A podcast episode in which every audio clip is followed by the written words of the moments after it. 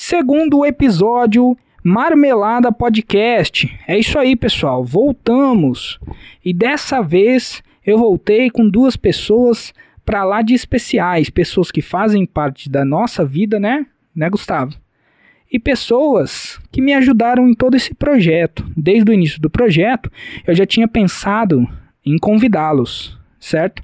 A gente ainda não está divulgando a agenda do programa, mas logo logo vamos começar a divulgar. Assim, os ouvintes, os assinantes do canal já vão saber quem esperar como próximos convidados. É isso aí, pessoal. Então, são duas pessoas que dispensam a apresentação, mas, como estamos num programa, eu vou apresentá-las, né? Quem são elas então? Ao meu lado direito, eu tenho a doutora Ana Celari. Dá um oizinho aí, doutora. E ao meu lado esquerdo, eu tenho o famosíssimo Robinho Barbershop. Você que mora aí, pessoal, em Sertãozinho, Sertãozinho, interior de Ribeirão Preto, você com certeza deve ir cortar o cabelo no Robinho Barbershop. Ele é Além de um ótimo cabeleireiro, também um grande psicólogo. Troca uma ideia que eu vou te falar, viu? É isso aí. Então estamos de volta aqui novamente. A primeira experiência foi maravilhosa, muitas críticas, elogios, todo mundo perguntando quando seria o próximo episódio e cá estamos. É isso aí. Então, é, eu vou falar um pouquinho da minha visão a respeito dos meus convidados, não é verdade? Depois eu passo a, a bola para eles falarem uma introduçãozinha é, a respeito deles mesmos. É, vamos lá então. A doutora Ana Celari, ela, além de minha irmã, é talentosíssima, uma pessoa que já faz um trabalho nas redes sociais maravilhoso é uma pessoa que já tem um engajamento muito forte. E desde o início, como eu já tinha comentado, eu pensei em chamá-los aqui. Então a doutora Ana Celari, minha irmã, está me dando a honra hoje de vir até o nosso programa, o Marmelada Podcast, falar um pouco de marmelada e ouvir também, né? É isso aí. Então, no caso da doutora Ana Celari, além de advogada, ela também faz esse trabalho, como eu já mencionei, nas redes sociais, é, um trabalho voltado para informações, complementações, tirando dúvidas de toda a parte do direito. Então, é, ela vai falar bastante para a gente sobre isso, né? E agora falando um pouquinho do Robin, é só uma apresentação rápida, eu já passo a bola para eles é, já começar a introdução, certo? No caso do Robinho Barbershop, é um empresário de sertãozinho muito famoso aí e muito bem quisto, muito querido em todo o sertãozinho. Quem conhece, é, eu vou falar para vocês, viu? O Robinho ele tem aí algumas histórias de clientes que vêm de fora somente para ter o prazer de estar tá, ah, cortando o cabelo com ele. Isso que é um empresário de sucesso. E eu tenho também a honra hoje de estar trazendo o Robinho Barbershop aqui no nosso programa para falar bastante marmelada. Isso aí. Bom, pessoal, antes de continuar, eu queria mandar um salve e um agradecimento patrocinadores oficiais é, nós já temos alguns patrocinadores aí, galera. Inclusive um deles, a MLS Transportes, o Maicon e a Eliana, eles mandaram aqui pra gente no estúdio as canecas personalizadas do Marmelada Podcast. E são mimos maravilhosos, eu adorei de coração. Então, obrigado por apoiar o projeto desde tão cedo. Além, é claro, da minha mames também, que mandou fazer, ó, camisetinha aqui, ó, Marmelada Podcast. Ela queria que eu usasse hoje. Mames, beijão. Isso aí, tamo junto, mãe. Então, pessoal, além desses patrocinadores, eu tenho também o, o Robson, que também é um patrocinador do programa. Tá legal? Ele que tem lá no, no na Barbershop, ele que cuida aí, então, de nós aqui do programa do Marmelada Podcast. Que é, que é fácil, inclusive, né? Que é bem, o pessoal aí é bem de feição. Legal, obrigado. Eu acho que É, mas é isso aí. Então, passando a bola. Fiquei um pouco sem graça. Obrigado pelo elogio. Então, agora eu vou passar um pouquinho a bola. Vou abrir o microfone, pessoal, para vocês falarem o que vocês quiserem. Sem. É só uma pequena introdução. Fica à vontade. É, o primeiro episódio que eu gravei aqui eu estava muito tenso. Muita gente falando que viu o meu pezinho batendo aqui embaixo da mesa. Agora no segundo eu espero que a gente consiga acertar um pouquinho mais. Então aqui na ordem, vou começar com a doutora Ana Celari e depois o nosso empresário Robinho Barbershop, ok? Ele fica enfatizando doutora, mas a verdade é que a gente nem faz questão, viu, de, de, de doutor, de doutora. Mas é, vou começar dizendo, então, muito obrigada por ter convidado. É, a gente sempre apoia mesmo todos os projetos do Jeff, do Jefferson, né? Aí eu já, já é uma história para contar. Porque ele, além de muito comprometido, muito engajado, é muito talentoso. A gente brinca na família que não tem nada que ele se proponha a fazer que não dê certo. Porque ele já fez de um tudo nessa vida e tudo ele faz muito bem. Então, é um prazer estar tá aqui dividindo, né? Vamos dar risada um pouquinho. E é, para me apresentar, então, como ele pediu, é, meu nome é Ana Carolina, Carol, Ana, né? Como preferirem. Eu sou advogada, tenho uma página no Instagram. Eu movimento mais a página do Instagram, mas tem no Facebook também. Ana Celari, underline advogada. Eu falo ali sobre direito e processo do trabalho, eu sou sócia do escritório Celari e Chinaglia, que fica aqui em Sertãozinho, no interior de São Paulo, como ele já disse. Mas a gente atende praticamente o Brasil inteiro, porque a internet rompeu né, as fronteiras e trouxe essa possibilidade. Então, quem se interessar, claro, segue lá a página. Mas a ideia hoje é mais descontraída, né? Quando ele convidou a gente, eu sou casada com o Robin Barbershop. E aí a ideia era justamente é, falar sobre o casal improvável. e aí vamos, enfim, deixar o entrevistador da noite aqui conduzir. Mas muito obrigada por ter convidado, é um prazer. Muito grande. É, pessoal, os meus convidados, quando eles se sentam nessa cadeira, é maravilhoso, porque são convidados que parece que nasceram para a câmera, né? É muito legal. A Carol, ela já faz esse trabalho e vamos combinar? Fica bem na foto, né? É, concordo, concordo. Não é, Robson? É verdade. Mas, gente, muitos elogios aqui essa noite, né? Tá vendo? Tem que trazer uns haters aqui também para sair umas faíscas, porque até agora todo mundo que ele trouxe se ama. É verdade, mas a gente vai com. A, a, a intenção é essa: é chamar é, inclusive, né, na bio do programa, a gente colocou uma frase lá no Instagram que seria o seguinte: um lugar de fala para todos. Ah, e é exatamente essa a ideia, tá legal? Claro, sem passar em cima de, de, de qualquer coisa que seja, de repente, um assunto delicado para as pessoas, mas é isso mesmo. Eu gostaria de, de deixar as pessoas falar. Inclusive, durante os episódios, a intenção é que as pessoas tenham mais espaço. Nossa, muito é, legal. Um, um ouvinte, né? Um assina, uma pessoa que assina o canal perguntou para mim: Nossa, mas parecia que o programa era da Denise no outro episódio. Eu falei: É isso que eu quero. Uhum. Eu quero que as pessoas venham aqui e realmente elas têm um espaço. Aliás, pessoal, muito obrigado pelo engajamento dos vídeos do primeiro episódio, foi maravilhoso, realmente um sonho concretizado. Agora vamos é, passar a bola para o Robson, né, pra, para ele falar um, um pouquinho, né, uma, uma pequena introdução. Sim. Boa noite também. Gostaria de agradecer, né, por, por esse momento. Eu ouço bastante podcast e eu acho que eu não tenho muita desvoltura com com o microfone e tal, mas vou fazer o possível. E, e é uma honra, velho, estar aqui também, porque eu te admiro bastante também. Eu acho que de um tempo pra cá eu tenho ouvido que a gente tem que estar. Tá, a gente é a média das cinco pessoas que, que a gente convive, né?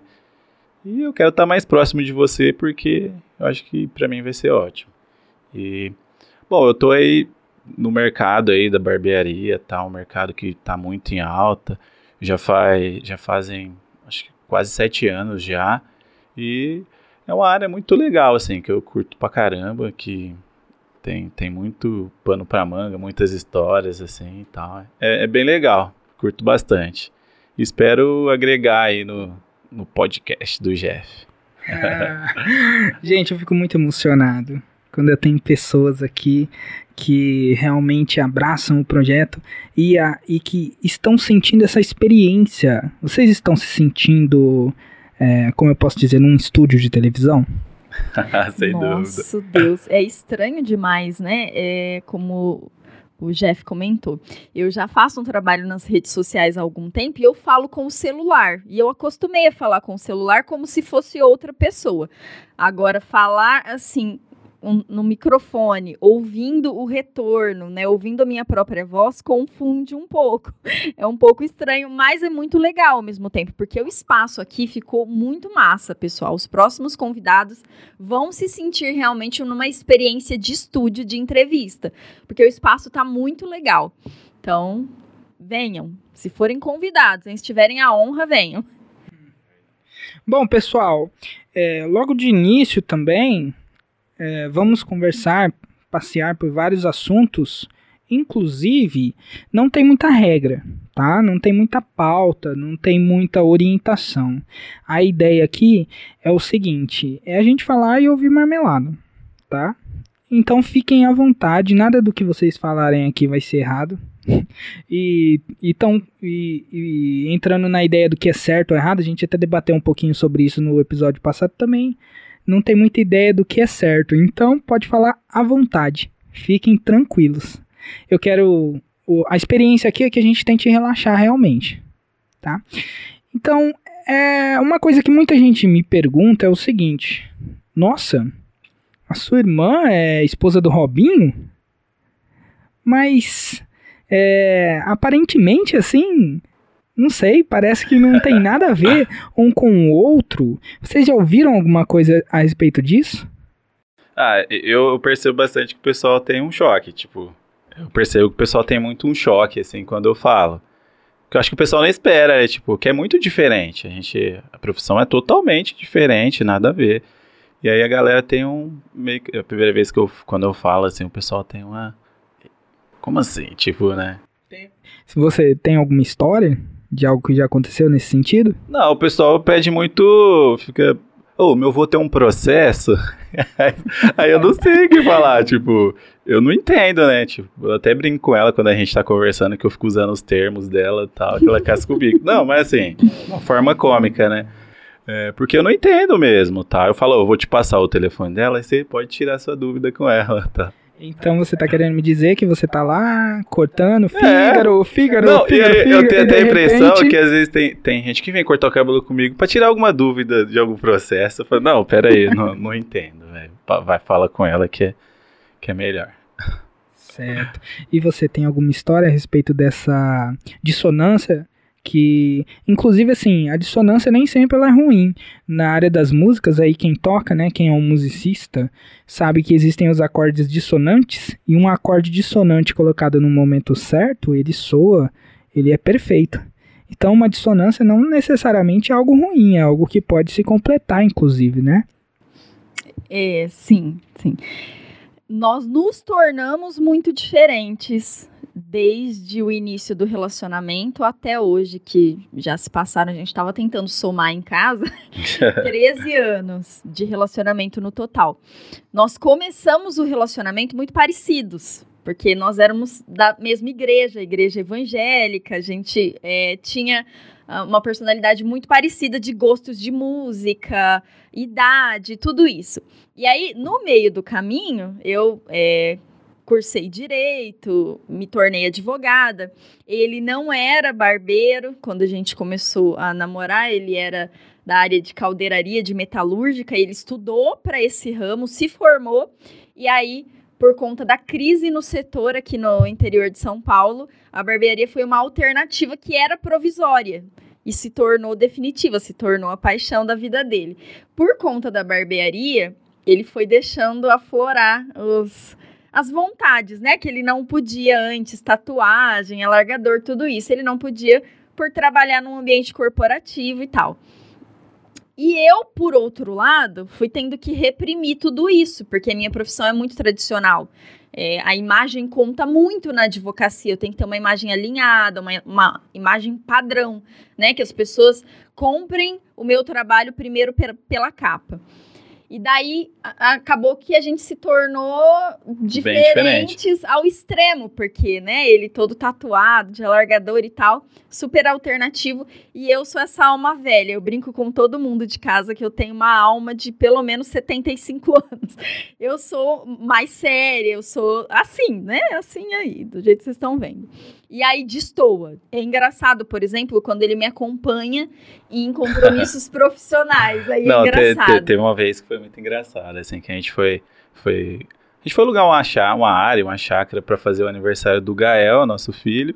E, e aí ela já tava conversando com a dona da, da chácara tal, da área.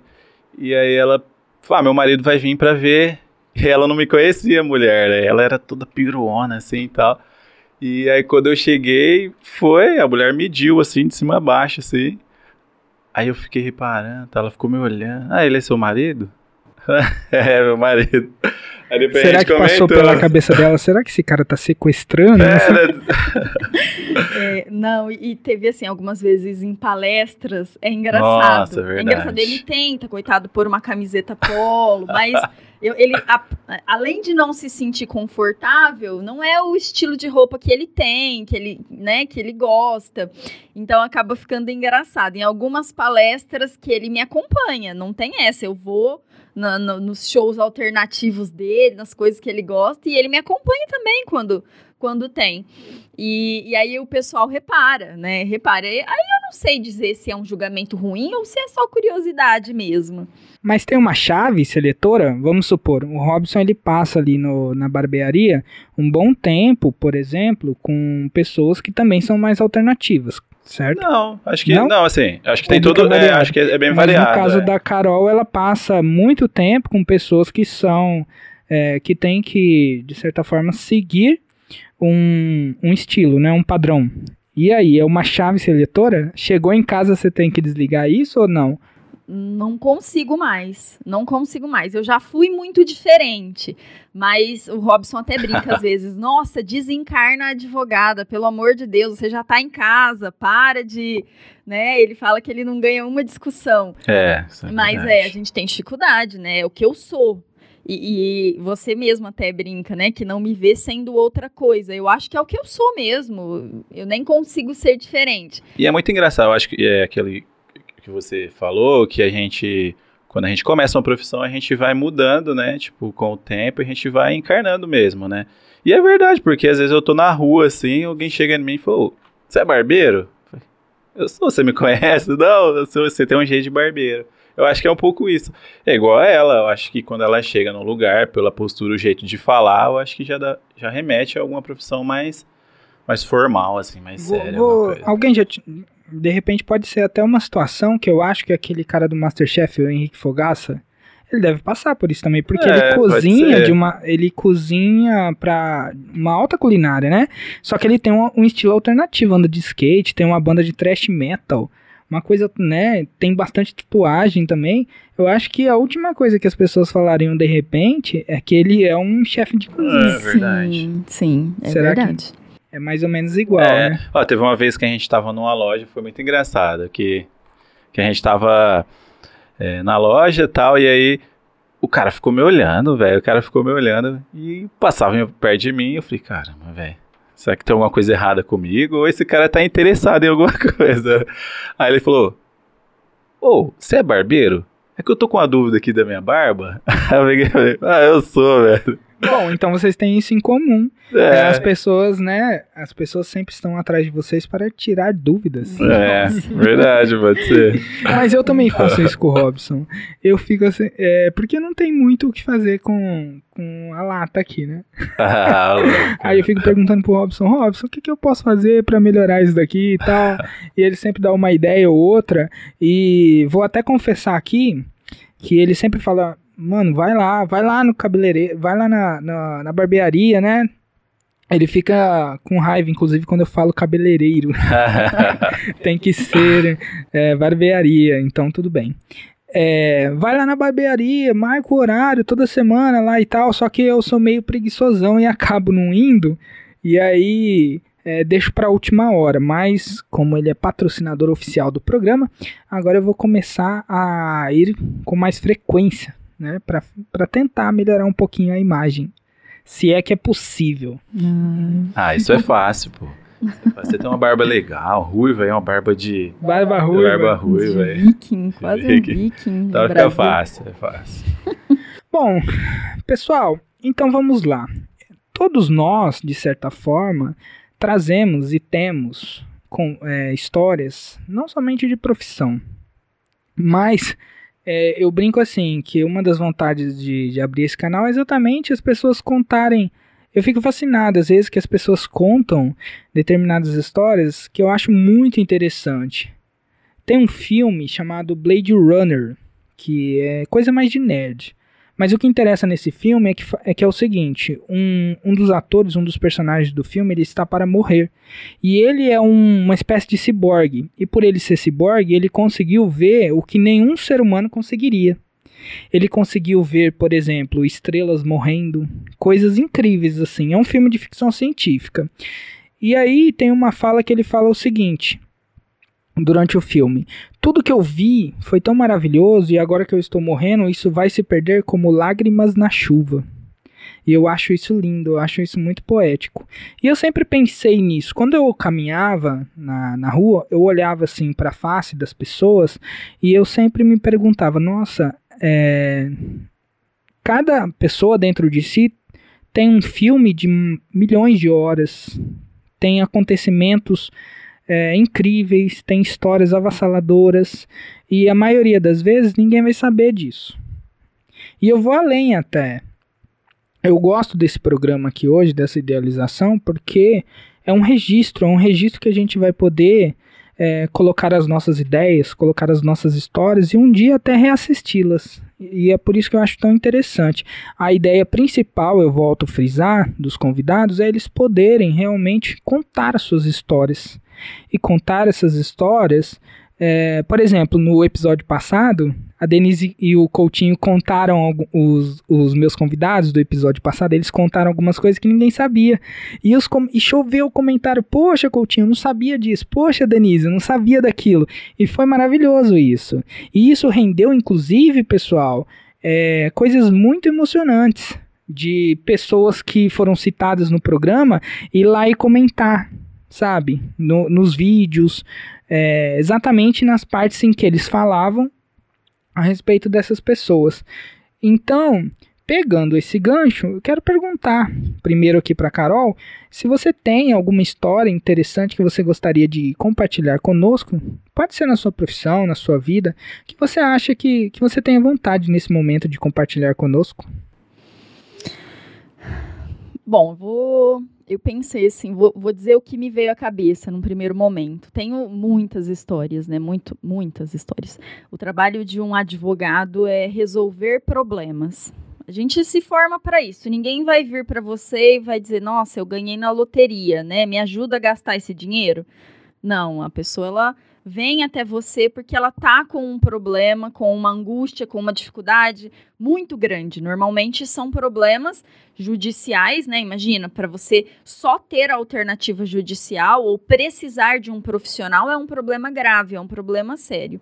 As pessoas estão sempre angustiadas, apressadas, e, e aí a gente lida ainda com o descrédito na profissão.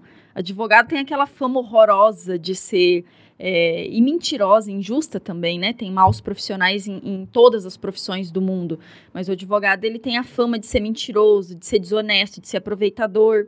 Fiz até um post recente sobre isso lá na minha página, é, porque a gente lida realmente com essas questões na profissão. Então, história tem demais. Mas o que me veio à cabeça para falar primeiro foi por que eu escolhi direito. Né? Parece tão óbvio, é, vocês brincam muito comigo sobre isso. Nossa, é, é não daria para ser outra coisa na vida, só advogada mesmo. E hoje, claro, né, é, após quase é, sete anos de exercício, de profissão, eu concordo. Mas não foi sempre assim. Teve um momento da minha vida que eu também não sabia o que fazer. É, eu sempre tive em mente, durante todo uh, o meu período escolar, que eu não ia ficar nem uma semana de férias, de folga, descansando, que eu ia terminar a escola e que não sei de qual forma, mas eu ingressaria numa em, em algum curso superior. Né? Eu já tinha isso muito claro a minha vida inteira. E mais qual? A única experiência que a gente tinha com curso superior era da nossa mãe, né, que foi a primeira mulher da família toda a conseguir uma graduação em ensino superior que se formou em pedagogia, deu aula, é professora, deu aula há muitos anos, era o maior exemplo que a gente tinha. Eu acho que por isso que nós três sempre é, somos em três irmãos, né? Sou eu, o Jefferson, que é o mais velho, o Gustavo, que é a, a voz misteriosa, que fica aqui por trás, auxiliando, que é o mais novo. Os três trilharam ali os, os caminhos do, dos estudos certinho. O Jefferson tem duas graduações, você tem? Eu tenho, é, sou formada. O Gustavo também começou uh, em química, não era bem o que ele queria, agora ele está migrando, mas a gente sempre trilhou caminhos de estudo. Eu acredito que por influência da nossa mãe, que é, deu o exemplo realmente, né? E a cobrança sempre cobrou, mas o exemplo foi que matou. Porém, embora a insistência da minha mãe para eu partir para licenciatura também, ela queria que eu fizesse letras ou pedagogia, aquilo eu não conseguia absorver essa ideia. Eu não me via fazendo isso. Mas, é, no final das contas, seria mais ou menos isso na minha cabeça que eu iria acabar fazendo, porque eram os cursos que financeiramente, ali em, em último caso, eu conseguiria pagar. E é, ou eu conseguiria alguma bolsa, ou conseguiria ser aprovada em algum lugar. Porém, um dia, né, um fato mudou tudo. Eu estava no primeiro colegial. E eu entrei no primeiro colegial decidida a frequentar feira de profissões, a conversar com as pessoas, para eu decidir o que, que eu queria ser para traçar um rumo até o terceiro colegial. E daí, eu, muito apegada com meu pai sempre, é, ele chegou do trabalho muito cansado, meu pai motorista de caminhão a vida inteira, trabalhava muitas horas, uma jornada exaustiva. A gente via o sofrimento, né, dele e a gente, óbvio, não queria passar por isso. E aí ele jantando, assistindo televisão, é, uma entrevista de um advogado no Jornal Nacional. E aí, assim, totalmente de forma despretensiosa, é, meu pai é uma pessoa simples, mas de uma grande sabedoria. Aí ele falou comigo, né? Assim, fez um comentário comigo. Ele falou: se eu tivesse tido a oportunidade na minha juventude, eu gostaria de ter feito direito. É, o primo do Levi, do, um tio nosso por consideração, Levi, se você assistir, beijo, Silvana. É, ele era advogado. E a gente achava o máximo, ele falou. E eu sempre vi os advogados assim como, nossa, em outro nível, pessoas que, que estão em outro nível. Eu tenho uma grande admiração. Então, se eu pudesse ter tido a oportunidade, eu teria feito direito. Ele falou: Eu acho que eu seria um bom advogado, que eu falo bastante. Meu pai fala mesmo, e ele fala bem, ele tem uma oratória boa. E aí ele falou: Nossa, se um dos meus três filhos decidisse fazer direito, eu seria muito feliz. Aí, naquele momento, naquele segundo, virou a chave na minha cabeça e eu, naquele dia, eu soube que eu seria advogada. Somente no Marmelada Podcast você tem as histórias mais emocionantes. Então, Carol, e nós não somos pessoas abastadas. A, a sociedade ela tem um, um certo conceito formado de que pessoas assim caucasianas geralmente elas é, são mais abastadas, né? É, e não era nossa a, assim eu entendo que existem milhões de privilégios, isso é inegável, completamente inegável em que pessoas caucasianas, pessoas brancas, elas mesmo numa condição social de pobreza, elas acabam tendo sim privilégios, mas é, a nossa família sempre foi é, pobre, né? A gente não tinha é, grandes condições. E por que, que eu estou falando disso? Eu gostaria, Carol, que você falasse um pouquinho para as pessoas que têm também o sonho de fazer direito e que de repente po possam pensar que isso não é para elas, que isso está muito longe. Sabe por que eu estou falando isso? Porque eu imagino que você já deva ter ouvido isso no seu início de, de, de profissão. Então eu acho uma mensagem positiva, eu acho legal você falar a respeito disso, porque mesmo nós não é, nossa família não tendo grandes recursos, você hoje, é, com certeza, com, com toda certeza, é uma das advogadas mais expressivas aqui da cidade. Então eu acho que isso vai ser muito importante. Ah, eu agradeço pela, pelo confete, mas eu tô longe ainda, tô no início da minha caminhada. Eu tenho sim uma bagagem muito grande porque eu sempre paguei um preço muito alto. Eu nunca me acomodei e continuo na luta, né? Eu saí recentemente de um trabalho fixo, um trabalho bem remunerado, um trabalho, é, enfim, que, que eu gostava, em um lugar que eu gostava, para encarar a empreender na advocacia, abrir meu próprio escritório, começar a minha jornada, né? Minha jornada autônoma.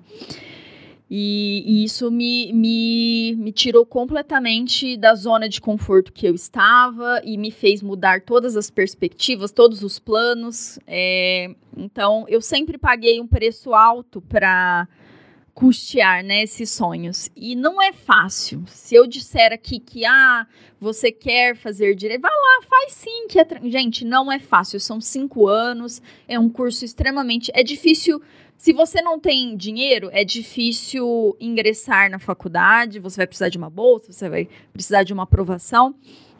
É difícil cursar, é difícil ser aprovado na OAB, mas é possível. Eu nunca fui aluna acima da média, eu nunca fui é, uma inteligência fora do normal, eu sou uma pessoa completamente normal. Eu venho, eu brinco que eu venho do subsolo da vida. É, literalmente, a gente está saindo lá do G5, sabe? Quando você vai no shopping, tem 10 andares de estacionamento, eu tô subindo lá do G5. E, e se eu conseguir, tenha certeza absoluta que qualquer pessoa, seja uh, o nível social, a dificuldade que você enfrenta, não, não importa realmente. É, tudo é uma questão de comprometimento e e pagar o preço. Né? É, é justo que muito custe o que muito vale.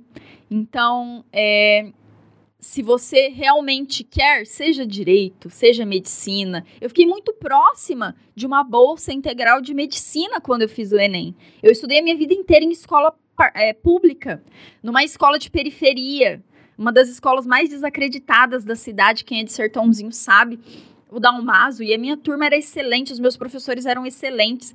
Eu suguei tudo que eu pude é, e prestei o Enem, tive uma nota muito boa, fiquei próxima de uma bolsa de, de medicina. Não consegui medicina, mas consegui direito integral pelo ProUni. Então, olha que, que coisa inacreditável. Não fiz nenhum grande sacrifício, não fiz cursinho, e como eu disse, não era nenhum tipo de inteligência fora do normal. Uma aluna normal, uma pessoa extremamente comum. Então, é possível desde que você tenha consciência do preço que você vai ter que pagar e tenha comprometimento de assumir. Você quer? Assume o preço e vai até o fim. Que a vitória é garantida. Então, é, sobre isso que você acabou de dizer, tem eu tenho uma ideia que o sucesso ele geralmente a gente é, as pessoas elas têm na cabeça que o sucesso ele está mais propenso a, a acontecer só para as pessoas mais talentosas, as mais inteligentes, as, as de, a, com mais recursos, né? Só que o que, que eu tenho observado que muitas vezes é, a pessoa que ela tem muitas condições, que ela é muito inteligente, que ela tem muito talento, ela acaba de certa forma, ela acaba desanimando, não vai para frente. Por exemplo, vou, é, não vou dar exemplos, não vou falar nomes, mas eu tive amigos, principalmente no colégio, que tinham um notório saber, tinham uma inteligência muito acima da média. E em muitos momentos eu achei que essas pessoas elas iriam explodir. Elas seriam assim, pessoas que na fase adulta seriam até famosas, de tanto talento, de, de tanta inteligência, certo?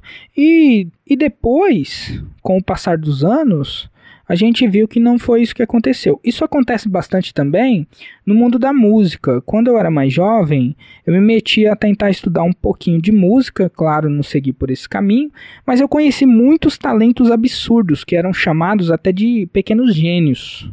E que todo mundo achava que na fase adulta seriam é, grandes astros. E, e com o passar do tempo, essas pessoas sumiram. Então, o segredo, como a Carol acabou de falar, não é um segredo, não é um manual também, é, e nada é garantido. Mas eu acho que o caminho é a disciplina, o que faz a diferença é a disciplina. Porque eu imagino sempre o seguinte: partindo duas pessoas sempre do mesmo ponto. A pessoa que é mais inteligente, é claro que ela vai desenvolver mais rápido. A pessoa que tem mais recursos, é claro que ela vai chegar mais longe, mais longe mais rápido. Porém, é, mesmo a pessoa que está atrás e que não tem tudo isso, se ela tiver a disciplina, pode ser, e o que eu tenho observado é que essa pessoa que tem a disciplina, ela até passa a outra. Porque ela não para de ela não para de batalhar, ela não para de lutar, ela nunca para, certo? Inclusive assim, eu tinha muita dificuldade para estudar, muita mesmo, coisas que não são da minha área de interesse é fácil para mim estudar coisas que eu gosto, de absorver coisas que eu gosto, de decorar coisas que eu gosto, mas coisas que eu não gostava era horrível. Era a pior coisa do mundo para mim. Coisas que eu não tinha interesse e eu tinha que fazer, certo? Então, é, quando eu percebi que a disciplina faria diferença na minha vida, eu comecei a fazer um propósito de sempre estudar pelo menos 5 minutos por dia. Nem que fosse pelo menos 5 minutos, mas todo dia. E, gente, eu vou falar para vocês, muitas vezes a gente tem um certo preconceito. Ah, mas 5 minutos não vira nada. E eu posso te dizer que o mínimo que você faz com disciplina na sua vida vai ter um, um crescimento, vai dar um resultado absurdo. Então fica a dica aí, né? A gente aqui não é psicólogo, não tá tentando arrumar a vida de ninguém, mas as experiências, de repente, pode servir para você também. Então, assim como a Carol falou, é, obrigado por compartilhar. Foi muito legal todas as histórias que você contou, adorei ouvir. Agora eu, eu vou falar aqui com o, o Robinho Barbershop, que ele já me contou algumas. Pode ser, pode ser só Robinho. Pro Robinho, ah, que ele já me contou algumas histórias muito legais, né? É, primeiro porque na própria profissão de barbearia são muitas pessoas que passam por aquela cadeira. Então, dali deve sair muitas e muitas histórias. Você já me contou alguma. Tem alguma que você gostaria de, de compartilhar conosco? Nossa, são várias, né, realmente, assim, porque é, tem dia que a gente atende 20 clientes, tem dia que a gente atende 5, então assim, varia muito, e cada um é uma história diferente, né. E tem, tem, algum, tem umas que a gente se emociona, tal, que a gente dá risada, tal, mas normalmente sempre tem mais o, os assuntos que o pessoal gosta mais, né? Que é futebol, música tal. Mas assim, tem muitas histórias que, que emocionam realmente, assim, que eu fico muito emotivo. Porque eu sou um bom ouvinte, eu não falo muito, tá? Então eu escuto bem. Então o pessoal tem a oportunidade de falar bastante. Mas tem uma história específica, assim, que era de um cliente meu que. que ele, eu tinha uma resistência com, a, com, com, com, depressão, tal, assim, tal, com esse assunto, né? E, e aí ele veio e outro dia ele chegou chorando na, barbearia, tal, e eu achei muito estranho. Eu falei, poxa, o que, que tá acontecendo, tal? E aí ele pegou e contou uma história, que ele, ele tinha depressão, tal, e aí ele contou o motivo, que ele, né, ele foi abusado quando era criança, tal, tudo mais, e, e ele contou nos detalhes tudo, né? E aí eu falei, caramba, né, meu, que coisa. E eu fiquei, não sabia o que falar, porque eu acho que numa situação dessa você fica muito perdido, tá? E aí ele pegou e, e, contou toda a história, e eu cheguei em casa nesse dia, eu chorei pra caramba. Até falei pra Carol, né, fiquei triste e tal. E eu falei, caramba, né, que coisa. E mudou totalmente minha visão a respeito da, da doença, né, que é a depressão. Eu falei, caramba, né, que coisa.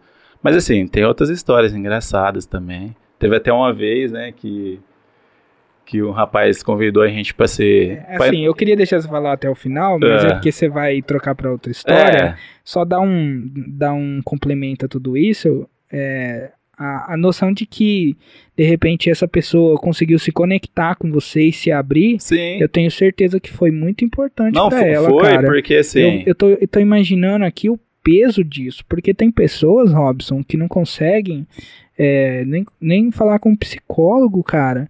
E olha aí, de repente. É, te, te, inclusive, depois ele, ele falou para mim, tá, um, um, outro atendimento. Inclusive, até eu tava agendando para ele um horário a mais. Quando ele agendava, eu falou: fala o dia que você vai agendar, que eu vou e agendo um horário maior pra gente conversar. E, e nesse dia, no outro atendimento tal, ele pegou e falou que que ele não conseguia falar pro pai dele isso, porque o pai dele é, é de uma determinada religião, tal, e era muito, como posso dizer, era muito severo, tal, não, não aceitava, tudo mais. E, e aí comigo ele tinha essa liberdade de falar e, e se abrir realmente. Ele falou assim, ó, não falo pro meu, meu psicólogo, pro meu psiquiatra, que eu passo com, faço um monte de, passo por um monte de especialista, tal, e não consigo falar, e aqui eu consigo, velho. Falei, puxa, velho, me sinto, né? Quando isso foi importante chega... para mim, né? Porque Sim, jamais eu imaginava que o cara ia confiar em mim a esse ponto de falar uma coisa que ele não conta nem pro próprio pai. Então, para mim foi foi barra. Mas você acha que é, depois de, desse acontecimento foi pesado para você ou te ajudou também de alguma forma? Eu acho que mais ajudou, porque assim, é, eu costumo não levar para casa ah, o que acontece lá. Tipo assim, é, é, muita história tal, né? Histórias boas e ruins tal, mas eu não costumo ficar levando, porque, né? A gente tem que saber separar o trabalho, né? É igual quando a gente tá mal e chega no trabalho, principalmente o nosso trabalho que é de atendimento. A gente chega mal no, tra no trabalho, acho que não é, não é muito agradável para o cliente. Então, assim, nesse caso, não teve como, né? Que eu cheguei lá, fiquei. Cheguei em casa, fiquei muito mal, até conversei com a, com a Carol e tal, e foi um dia bem bem barro. Não são só histórias tristes, né, que você falou. As pessoas, elas, quando sentam na cadeira do barbeiro, parece que é, de, é, incorpora mesmo esse espírito de, de querer trocar uma ideia. O, o, a barbearia, na maioria dos países, ela é um, um ambiente de troca de ideias, né? A barbearia, ela é um ambiente é, onde os homens costumavam se, se encontrar tem pessoas até em, em, A gente vê isso muito em filmes norte-americanos e tal, que tem pessoas até que costumavam ir na barbearia não para cortar o cabelo, mas só para trocar uma ideia ali. E essa cultura da barbearia, ela chegou para ficar, né, aqui no Brasil. É um ambiente muito bacana, é um ambiente que dá vontade realmente de, de quando você tá lá, é um ambiente gostoso. É um ambiente que, que como eu posso dizer, que ele acolhe. É muito legal, muito interessante. Quando, quando todas as experiências que eu tenho quando eu vou na barbearia é, é muito positivo, é muito legal. E eu acredito que isso acabe em algum momento até virando uma espécie de terapia, né? Porque o Robson ele me falou que ele tinha a ideia de de repente estar tá montando até algum curso, algo a esse respeito. E eu perguntei para ele certa vez o que você acha que um não vou falar cabeleireiro não, tá? O que você acha que um barbeiro, quais são os requisitos? Ele falou, ó, principal requisito é conseguir ouvir e trocar uma ideia. É verdade. É porque é, é, basicamente é isso. A pessoa tá ali, ela chega do, do trabalho, ela sai do trabalho e vai pra barbearia. Ela quer conversar, ela quer ficar de boa, tranquilo, porque muitas vezes no trabalho ela não pode fazer isso, né? Ela vai na barbearia para distrair, para trocar uma ideia tal. E, e, é realmente é isso. Acho que a barbearia ela oferece isso, né, para o homem, porque o homem ele é um pouco diferente da mulher, eu acho, porque o homem ele para para conversar num bar, né, e, e, e a barbearia é um ambiente, é, eu acho que um pouco mais agradável que um bar, dependendo da situação, né. É, eu acho que o cara fica mais à vontade. Eu acho que a maioria do pessoal que, que, que frequenta com uma certa frequência a barbearia, porque tem cliente que corta toda semana, né? Corta o cabelo toda semana. Eu acho que gosta mais de estar tá ali, da resenha, da conversa, por, do que É, gosto do, do, do trabalho, mas a resenha, a conversa Ah, é muito importante. Com eu acho. certeza, como já disse, melhor barbearia de Sertãozinho. Tanto é que o meu cunhado perguntou assim: Nossa, Jeff, eu tento marcar lá. Eu tento marcar lá no Robinho pra cortar o cabelo, mas o cara sempre tem agenda pra duas semanas. Eu tenho- se eu for marcar, vou ter que esperar quase três semanas, cara. Isso que é sucesso. É isso aí. É, mas foram dias de lutas também. Então eu ia te perguntar a respeito disso, Te- cara. teve uma história. Porque da vez- metalúrgica pro, pra É, foi- barbeiro, da onde surgiu isso? É, porque é bem diferente que no caso da Carol, que tem uma história do pai e tal, tudo mais. No meu caso, não, porque se é difícil você perguntar pra uma pessoa que. Ah, o que, que pra uma criança, o que, que você quer ser quando você crescer? Ela vai falar profissões boas, tal, tudo vai escolher. Ninguém quer trabalhar numa profissão ruim, né? Tal. E, e eu, diferente, eu, eu fui pra, pra metalúrgica, gostava muito, gosto até hoje e tal. E me especializei muito, tal, estudei. A minha vida inteira foi, foi metalúrgica, a, a parte técnica e tal. E, e de repente ela me deu uma máquina para eu fazer a, a barba. E eu gostei tanto que eu comecei a cortar meu próprio cabelo. E eu falei, caramba, velho. E, e tem uma, é muito difícil você cortar o próprio cabelo, né? Que o Gu até sabe, né, Gu? Fazer as graduações tal do cabelo é muito difícil. E aí no começo, quando eu comecei, não tinha tanto tutorial no YouTube e tal. É, para você aprender a fazer isso. E aí eu tinha que me virar. Aí eu pesquisava. Aí uma vez eu achei um vídeo ensinando em inglês tal, cortar, fazer uma graduação, um degradê, um fade e tal.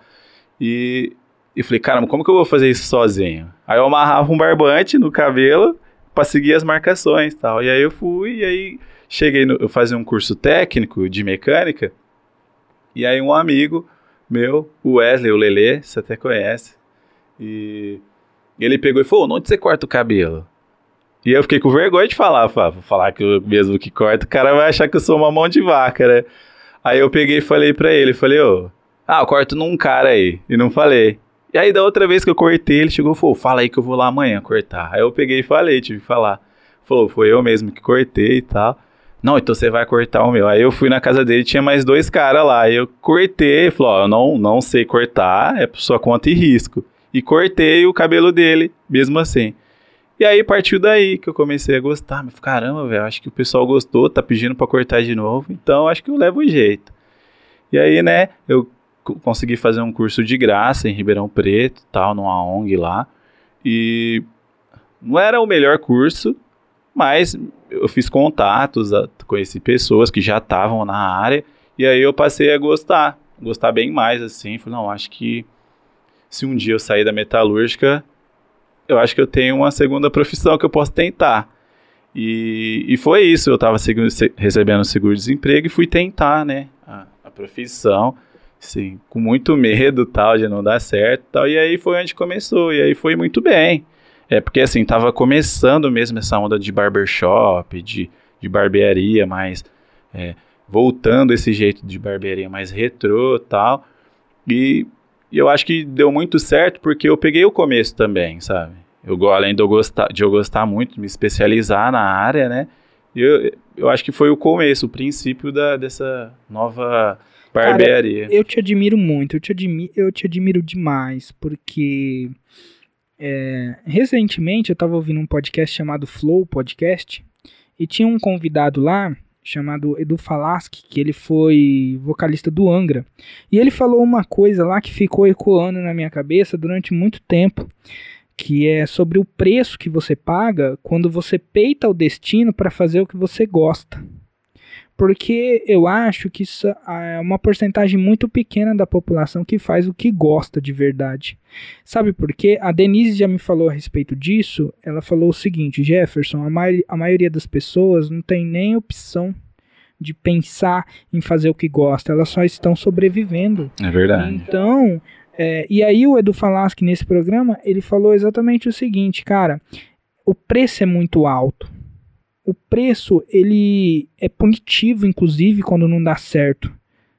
Mas quando você peita o destino, quando você aposta suas fichas, quando você tenta, é, claro que pode dar errado, mas se der certo, vai ser uma satisfação, vai ser um vai mudar completamente a sua vida, vai dar um sentido na sua vida. E aquilo ecoou bastante dentro é, de mim. Foi foi um momento de muita reflexão. E é por isso que eu te admiro muito, porque ser empresário no Brasil é uma vitória. É uma vitória e eu acompanhei você mudou da água para o vinho, né? Era metalúrgico, de repente assim, teve esse insight e apostou todas as suas fichas. Então é motivo de, eu sempre falei isso, não escondo, é motivo de orgulho e também de admiração. Então parabéns oh, aí. Obrigado, velho. Né? Só muito você bom. é muito vitorioso, tá?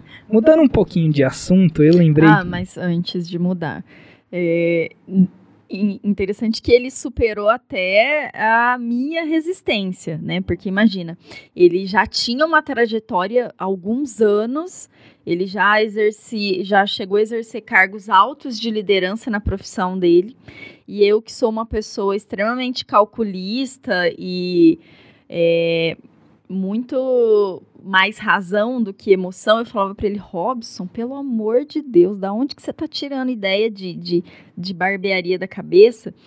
É, porque no início ele cobrava muito pouco do corte.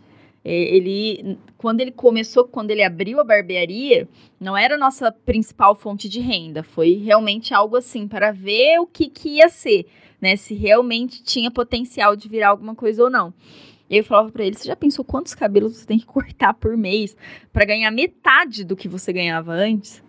Então ele teve realmente que, além de assumir o risco, né, ele teve que é, insistir muito, porque eu ajudei, eu sempre tive presente, né, correndo atrás das coisas com ele, mas eu ficava ali, meu Deus do céu, o que, que você tá achando que vai, ah, foi. Que vai virar? Teve até uma, uma vez, eu não sei se eu até te falei isso, que que eu tava na barbearia e eu cheguei, acho que era 8 horas da manhã, e aí ela tinha que. Ela passou em frente à barbearia para trabalhar, eu tava sentado lá fora, e ela pegou e falou: E aí, tem alguém agendado? Eu falei: Não, não tem ninguém. Então. E ela voltou, acho que eram umas 6 horas da tarde do, do trabalho, e passou de volta, tava um tempo nublado assim. Ela falou assim: E aí, cortou? Eu falei: ah, Não cortei nenhum cabelo hoje. E e ela falou, ah, vambora, tá, o tempo nublado, tá mal favorável para ir embora, né? E ela falou, comprei um bolinho e tal, vamos. Eu falei, não, não vou, porque eu falo pros clientes que eu vou ficar até as oito. Se vir alguém, eu vou perder o cliente. E aí eu fiquei sem cortar nenhum aquele dia e, e tipo, eu, pô, de, pensei, desisti, até entreguei currículo tal. Mas aí eu acho que o destino não queria que eu, que eu, que eu parasse por ali, né? Eu peguei, persisti mais um pouco e aí as coisas foi caminhando melhor, assim. Mas esses dias quando eu vejo a agenda cheia, né, igual o seu cunhado falou, eu me lembro desse dia. Porque é o que faz me manter mais firme, sabe? Tipo, me dá uma força para continuar. Isso aí, pessoal. Vocês acabaram de presenciar relatos que mostram que a trajetória, ela, além de difícil, ela envolve momentos, né, dias, meses, semanas, anos de fracasso. Eu ouvi recentemente que um empresário, né, ele não é bem sucedido antes de pelo menos falir três vezes. eu, eu, fiquei é, pensando é, a respeito isso disso. decorre de, de uma sabedoria do povo judaico, né? Eles valorizam demais as pessoas que já quebraram algumas vezes. Não é sinal de derrota, de fraqueza, mas de experiência, porque você normalmente não incorre nos mesmos erros depois de fracassar, né? De, de experimentar o fracasso, a falência. Bom, gente, mudando completamente as nossas histórias, veio aqui na minha cabeça agora uma coisa que eu achei muito, muito engraçado e eu queria que você falasse um pouquinho para nós a respeito disso.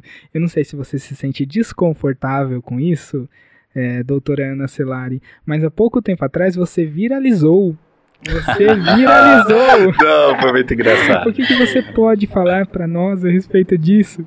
Gente, é, eu, eu nunca tive vergonha de absolutamente nada na vida. Eu sou reservada, eu sou séria e tal, mas assim, a, a minha vida toda eu sempre fui muito decidida a fazer o que eu acho que eu tenho que fazer. Então, é, sempre fiz teatro, fazia dança, é, e não porque, ah, porque as minhas amigas fazem, não. Eu chegava na escola, eu lembro que eu estudei por alguns anos em uma escola e depois fui estudar em outra no colegial. A primeira coisa que eu fiz quando eu cheguei na escola foi conversar com a professora e pedir para me incluir no grupo de teatro da escola, que já tinha uma fama boa, que participava de maratonas estudantes de teatro na cidade. A primeira coisa que eu fiz foi pedir para ela me incluir. É, e simplesmente porque eu gostava, porque eu queria estar participando dessas coisas que me faziam bem. Sempre gostei muito de ler e de escrever, não à toa virei advogada. E então, assim, nunca foi um problema para mim, por exemplo, é, falar, é, é, começar nas redes sociais e falar com o celular e gravar vídeo. E se tiver que gravar vídeo no meio das pessoas na rua, eu gravo mesmo. Se eu achar que, que é importante que eu tenho que gravar, eu gravo. E aí, enfim, não faz tanto tempo assim que eu tenho a página, é, é, é algo que está no começo. Mas é, eu cheguei um dia no escritório e eu queria tirar uma foto que mostrasse o meu escritório no fundo. E eu tava sozinha, estacionei o carro, tava bem cedinho de manhã, olhei para um lado, olhei para o outro, a rua tava vazia, é centro, o escritório fica aqui no centro de Sertãozinho. Não tinha ninguém, eu encaixei o celular na grade de um portão que fica em frente ao meu escritório. E fui, me afastei, coloquei o temporizador e fui lá, né? Tirei um monte de foto. Beleza, terminei as fotos, subi para o escritório.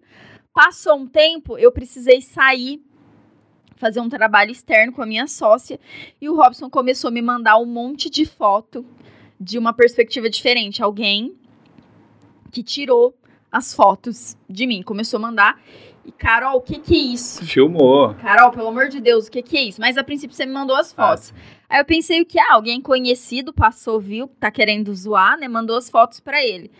Aí eu falei, ah, tava tirando foto aqui na frente, mas o que que é isso, né? Quem que te mandou essas fotos? Aí ele, Carol, pelo amor de Deus. Aí ele tirou print, o moço, na verdade, né? Tirou print de um grupo é, em que um cara que, que, que aconteceu, né? O cara ele tava dentro do carro estacionado e ele tava me vendo de um ângulo em que não dava para ver o que que eu tava fazendo, não dava para ver que o celular tava na grade e não dava para ver o que, que eu tava fazendo. Parecia o quê? Parecia que eu tava tentando abrir o portão da casa para entrar.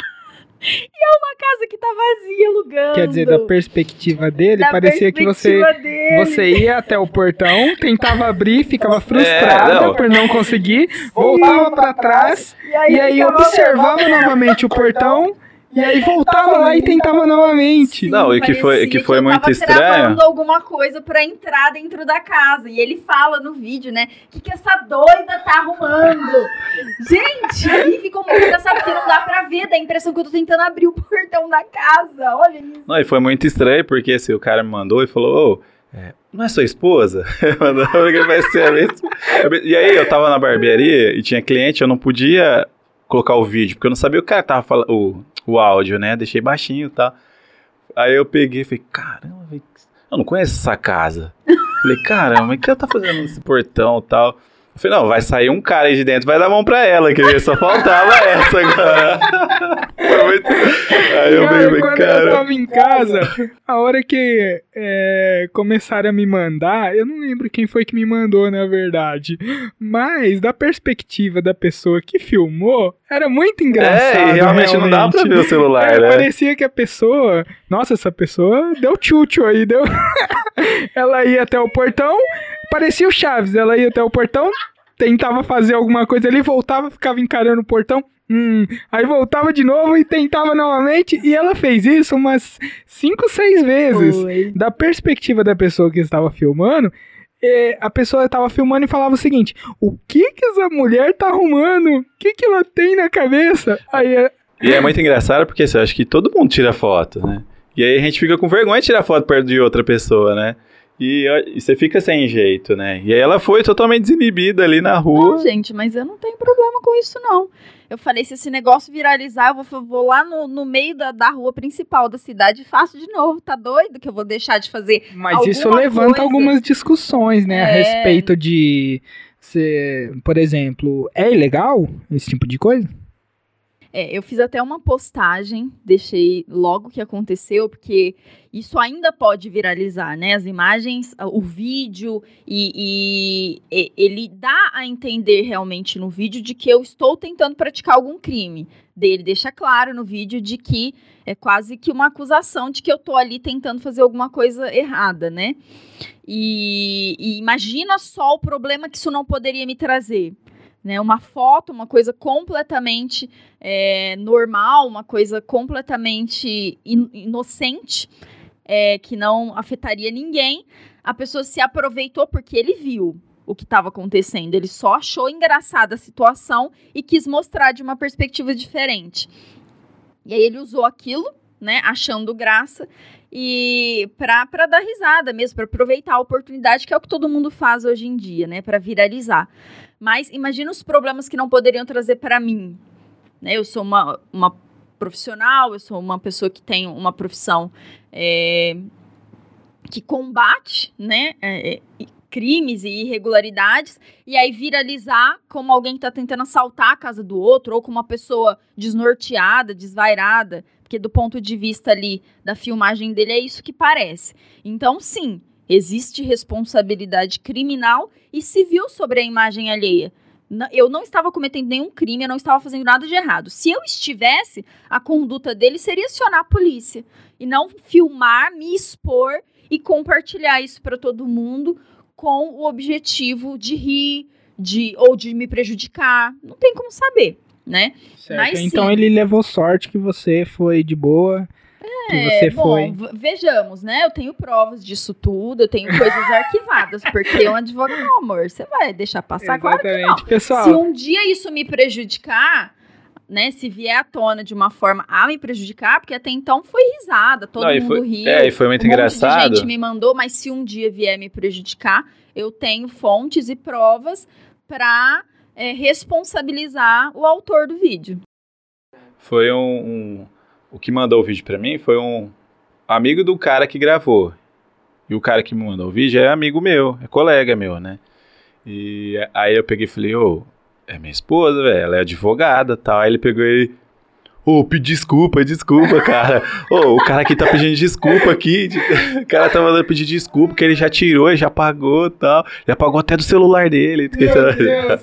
É mais tarde demais, né? Porque é. depois o vídeo chegou pra gente de várias fontes, né? Pessoas conhecidas e desconhecidas começaram a mandar.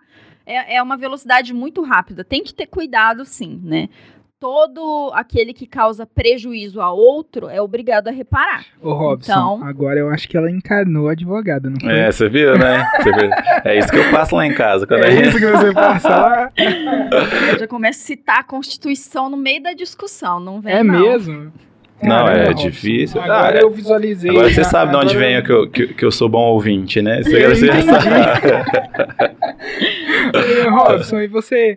Gente, antes de continuar, e aí, vocês estão gostando?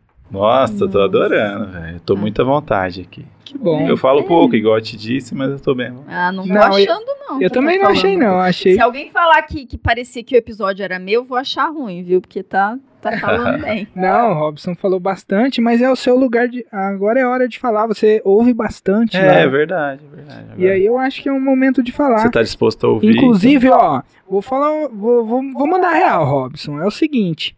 É, todo mundo que vai lá no Robinho Barbershop, senta lá e deságua eu falar, não é verdade? Agora vocês têm que vir aqui, clicar lá e ouvir até o final. Ouvir o lado do Robson, ouvir o que ele tem a falar. É um compromisso, não é não? É verdade, pô. Escuta aí, ó. Conselho de, de, de, quem já é experiente aí, do Jeff.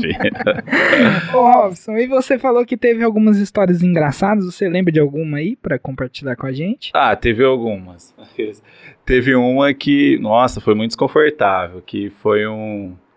Eu tenho criança também, né? Tem muita criança que vai lá e tal. E aí teve uma vez que o menino fez cocô, velho. Tipo, eu tava... Nossa, eu tava cortando. Mas ele tava de fralda.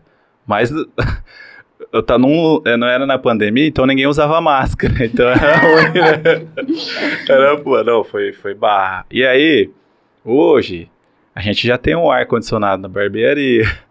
Antigamente não tinha, e aqui faz um calor do caramba, né? Aqui nós passamos pelo mesmo programa, tá? tá. O, um patrocinador, futuro patrocinador que quiser ajudar com um ar-condicionado aqui Ah, pro sim. Marmelada Podcast. Ainda bem, eu espero que aqui no programa ninguém venha de fralda e, Ah, e que é. não aconteça a mesma coisa. É verdade. Não, e aí foi muito desconfortável, porque não tinha como eu parar, e tava muito calor, e tava a porta aberta, mas eu já tava transpirando aquele Mas deixa eu te jeito. perguntar, o pai da criança, alguém percebeu também? Percebeu? Ah, com certeza. Não tinha como não perceber, né? E aí ficou muito, ficou muito sem graça, porque assim, Nossa, você. aqui tem muito mosquitinho à tarde, sabe?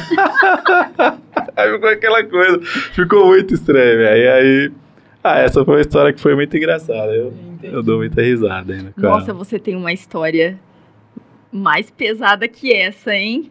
Qual? Mais pesada. É que eu não sei se, Se pode ela tá pela falando censura, De cocô? Tem bastante história de cocô. Não tem como mudar as palavras, agora eu fiquei É, curioso. Não, é. Você, opa!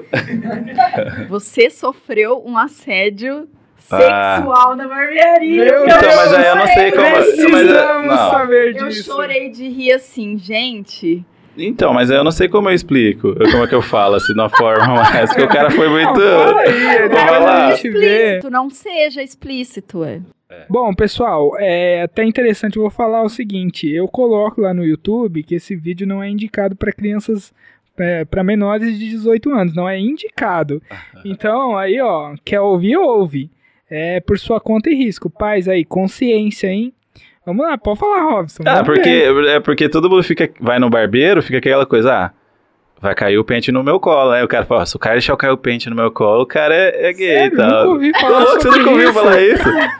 Inclusive, Ah, não, alerta, é, o pessoal então, hein? zoa e tal. E aí, eu atendendo um cara... Não que, que tem algo de errado em ser gay, não, é Não, isso que não, você não, de dizer. forma alguma. Tem até amigos que... Ah, tô brincando.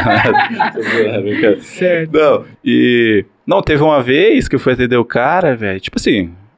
Acho que faz parte do nosso trabalho ter, fazer um, um bom atendimento. Acho que, Sim, eu acho que é mais do que 50% o atendimento no, no nosso trabalho, na nossa profissão e tal.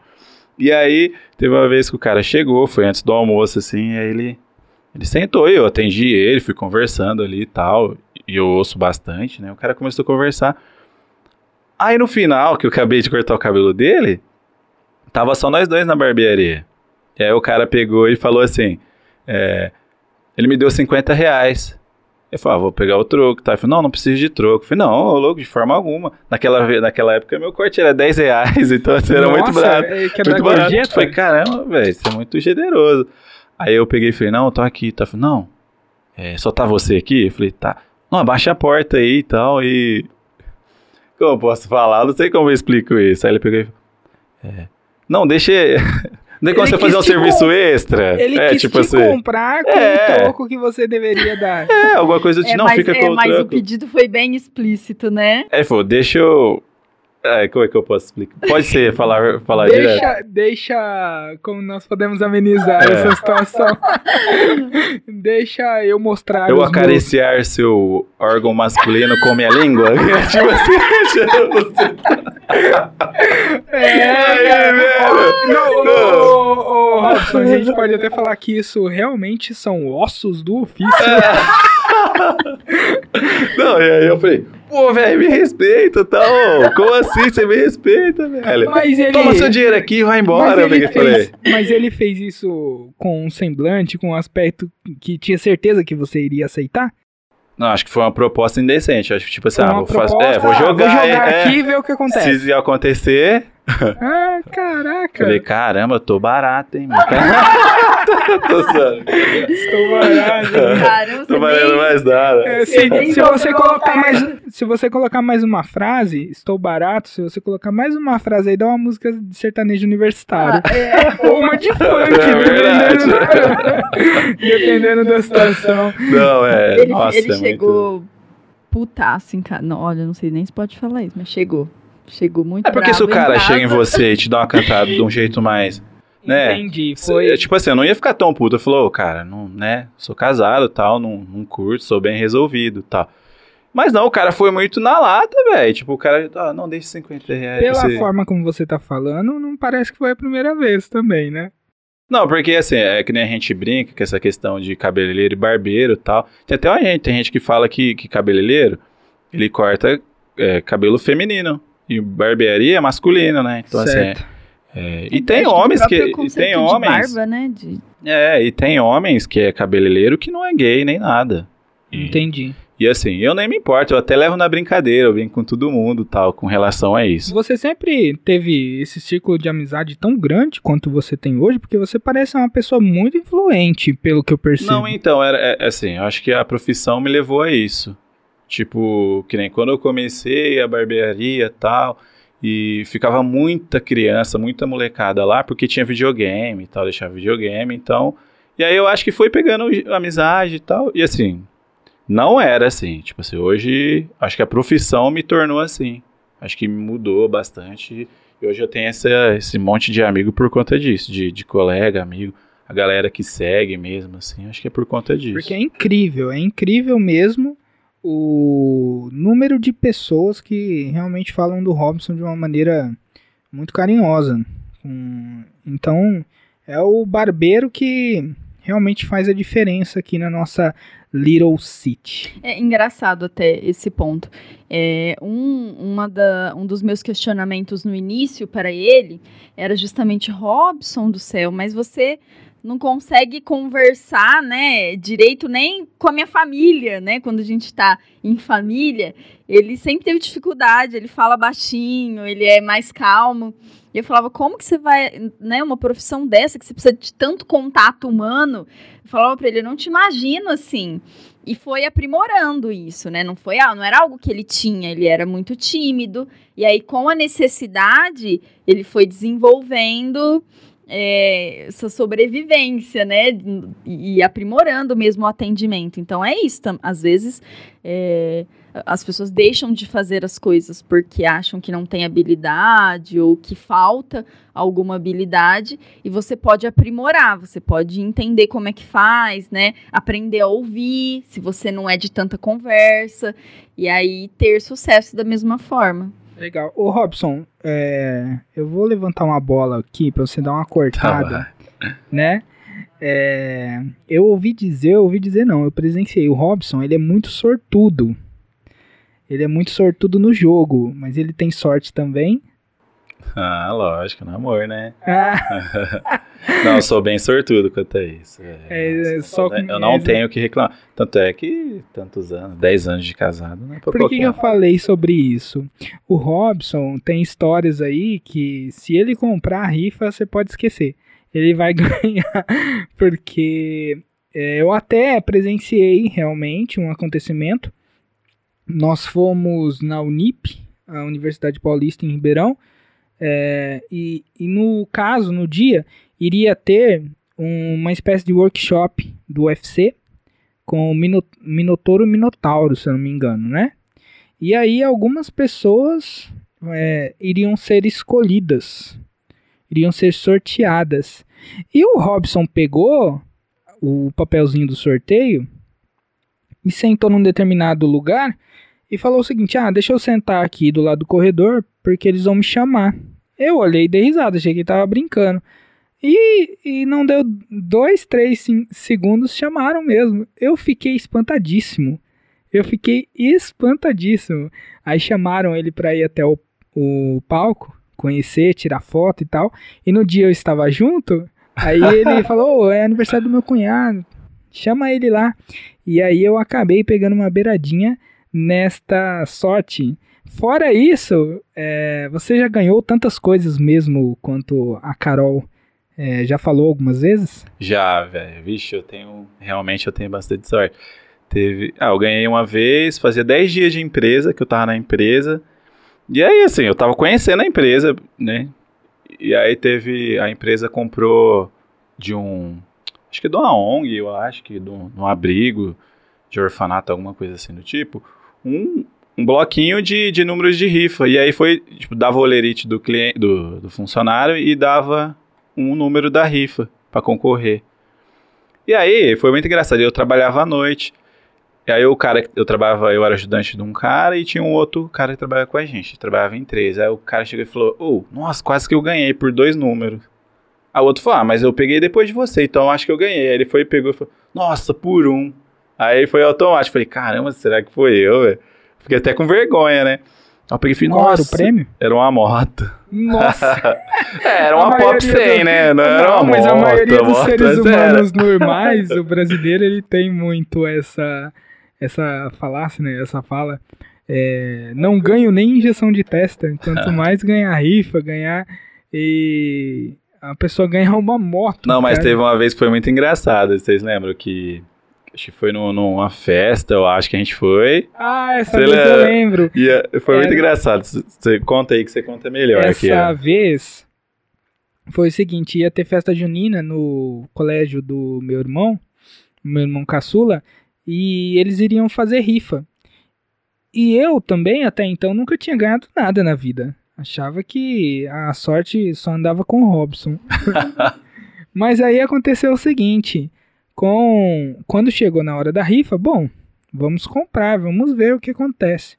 Eu não sei o que aconteceu, não sei se foi signo, se foi alinhamento ascendente, descendente, mas provavelmente só a nossa mesa da festa toda ganhou.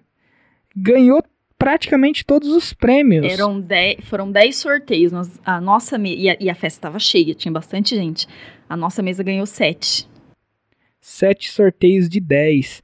Pois é, pessoal. Não, mas é, a a- o que eu ia contar era outra história. Ah, é Era, era uma vez que era lá. Não, mas nesse que o Jefferson tava falando, teve de tudo. Não, teve é. até celular, né? Sim, que foi pessoal. o prêmio Eu máximo ganhei. da noite Eu ele ganhei um celular, eu, eu fiquei pensando, não, isso daqui realmente é uma Matrix.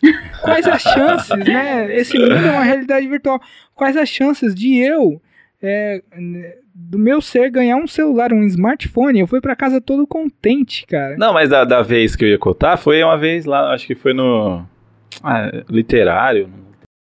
A minha mãe participava de uma organização de professores. Era um grupo de professores. E aí eles é, organizaram uma festa. Uma festa grande, tinha mais de mil pessoas, né? Com um artista na noite que foi fazer uma apresentação.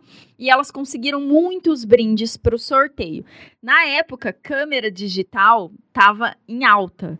Assim, todo mundo queria uma câmera digital e elas conseguiram uma câmera digital para sortear entre vários outros prêmios. E aí a gente até brincava, né, com a minha mãe, ai, pelo amor de Deus, né, você não vai dar, sei lá, um pijama se um de nós da mesa ganhar, porque ela é ela que estava responsável por distribuir os prêmios na hora do sorteio. Era muito prêmio, era uma mesa cheia de prêmios. E aí o Robson falou a mesma coisa nesse dia. Deixa eu sentar do lado do corredor porque eu vou ser sorteado. Olha, tinha, sei lá, pelo menos uns 50 prêmios para distribuir. Ele deve ter sido o terceiro ou quarto sorteado. E aí ele foi todo feliz, né? Vou ganhar a câmera, eu Vamos- falei. Vamos ganhar a câmera, né? Porque era minha mãe que estava distribuindo. E aí ele chegou Nossa, na mesa. eu fiquei lá assim, né? é, Banana mão e tal, né? Falei, não, ela vai ver eu, vai me dar a câmera. Pô, vou tirar várias fotos. Ela me deu uma pantufa cor-de-rosa, você acredita? e aí eu fiquei com A aquilo. mãe É, ela deu. Eu fiquei, Olha como minha mãe é assim, justa. não, é. né? Não quis favorecer em nada, gente. verdade. Foi a única pessoa da mesa que ganhou. Tinha Qualidade hoje Não, aí dia. depois 15 ela, pessoas na ela falou, nem te vi lá. É, tá bom, velho. É, mas é, é, eu fiquei. Eu também, depois a gente ganhou um sorteio da Nestlé, né? Nossa, Teve Uma é. vez que a gente ganhou um sorteio da Nestlé. Eu eles não- gente, duas vezes A respe... o prêmio. Meu Deus, a respeito disso, eu nunca ouvi falar a respeito disso. Sabe aqueles sorteios que você preenche de marcas, de produtos, e manda? Geralmente é certeza que não vai dar em nada isso. Eu nunca tinha conhecido ninguém que ganhou. Um dia a Carol chegou falando que tinha ganhado o sorteio da Nestlé.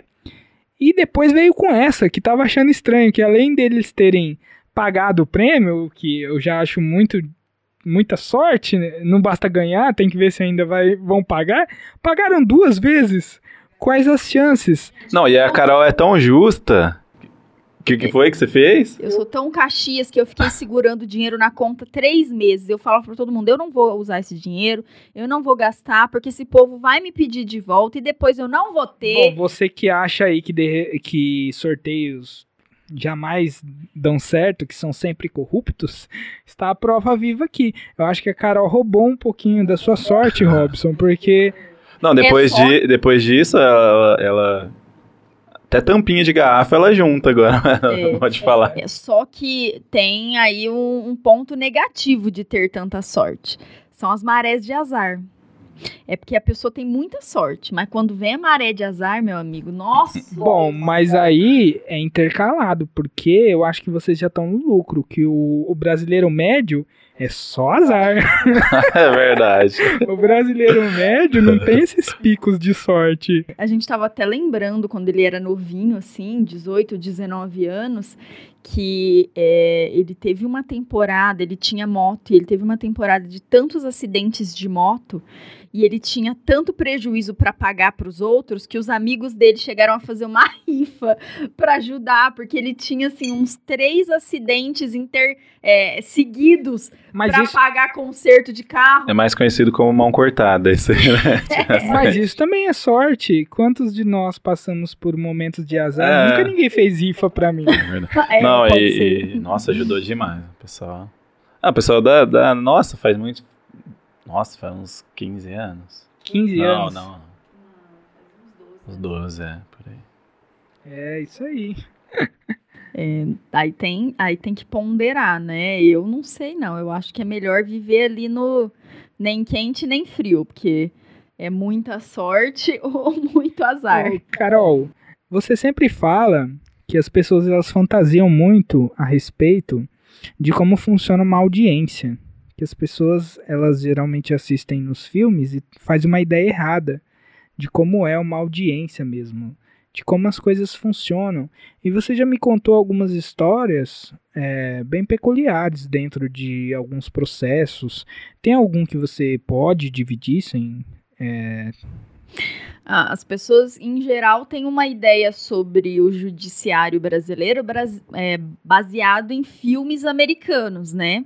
Aquele tribunal e- e protesto? É, protesto e muito baseado na oralidade, né? Tem muitas discussões nos, nos principalmente nos filmes americanos ali no momento da audiência. E no Brasil é completamente diferente. A gente tem um sistema processual muito é, que diverge muito do, sistema americano. E, de modo geral, a maioria esmagadora das audiências não acontecem naquelas salas pomposas. Aqui no Brasil, só existem salas é, que, que são mais próximas desses tribunais que a gente vê em filme para tribunal do júri, né? Onde são realizadas audiências para crimes específicos. Pra quem de repente não sabe o que é júri, o que seria? Certo. É, eu não sou da área criminal, pessoal, então é, eu não vou me estender muito ah, nestes pontos, porque eu posso até incorrer em algum erro. Mas são crimes específicos é, de maior potencial é, lesivo, crimes contra a vida. Eu não vou lembrar agora a terminologia. Crimes hediondos? Sim, sim, são os crimes hediondos. Eu não vou lembrar as terminologias exatas, porque eu não sou da área criminal, eu não atuo, nunca atuei. É, eu, eu sou mais ali para o trabalho, previdência, já, já atuei em tributário também. Mas é, estes crimes são levados a julgamento no tribunal do júri, e aí acontece toda aquela solenidade, né? E tem ali realmente a oralidade por parte do Ministério Público, que representa a defesa da lei, né, do Estado, o advogado do réu, que faz também a sustentação da defesa dele, o juiz. Então, tem realmente aquele tribunal. Na maioria dos fóruns é parecido com o que a gente vê nos filmes: o público assiste, o réu fica ali sentado Mas no na meio. prática, por exemplo, você que é direito trabalhista, Sim. é, As, é, as audiências. não acontece muito dessa forma que você descreveu. Não, não, não. É uma, é um, é uma sala. As salas normalmente são mais simples, né? Tem uma mesa onde fica sentado de um lado o autor, o reclamante, por exemplo, no processo do trabalho, ah, acompanhado do seu advogado, de frente para ele fica ah, o advogado da empresa, né, e o reclamado ou o preposto representante do reclamado. Logo acima fica o juiz e o, o serventuário ali auxiliando. Então é mais ou menos nessa estrutura, mas numa sala Aqui no interior de São Paulo, as salas são extremamente simples. Eu já fiz audiência em salas improvisadas que dava vontade de chorar, assim. Era um labirinto para você chegar na sala e quando chegava era você e o cliente espremido, assim, sentado num, num canto da cadeira, que aí você fica pensando, meu Deus do céu, onde que tá o glamour, né? Não pare... não me sinto advogada aqui. E a maioria dos atos, né, das audiências, elas são praticadas nessas salinhas. É, imagina, pessoal, né, o governo pouco investe. Tem fóruns muito bonitos, tem fóruns lindos. Aqui em Sertãozinho, por exemplo, recentemente a Justiça do Trabalho mudou para outro prédio e o fórum tá lindo. Nossa, é realmente um dos fóruns trabalhistas mais bonitos aqui da região. Mas de outros lugares, puxa vida, é realmente uma judiação. Falta de ar condicionado, vocês imaginam, né? Mulher ainda tem, é, aqui a gente, né, não tem é, a necessidade de usar terno e gravata, mas os homens advogados normalmente usam.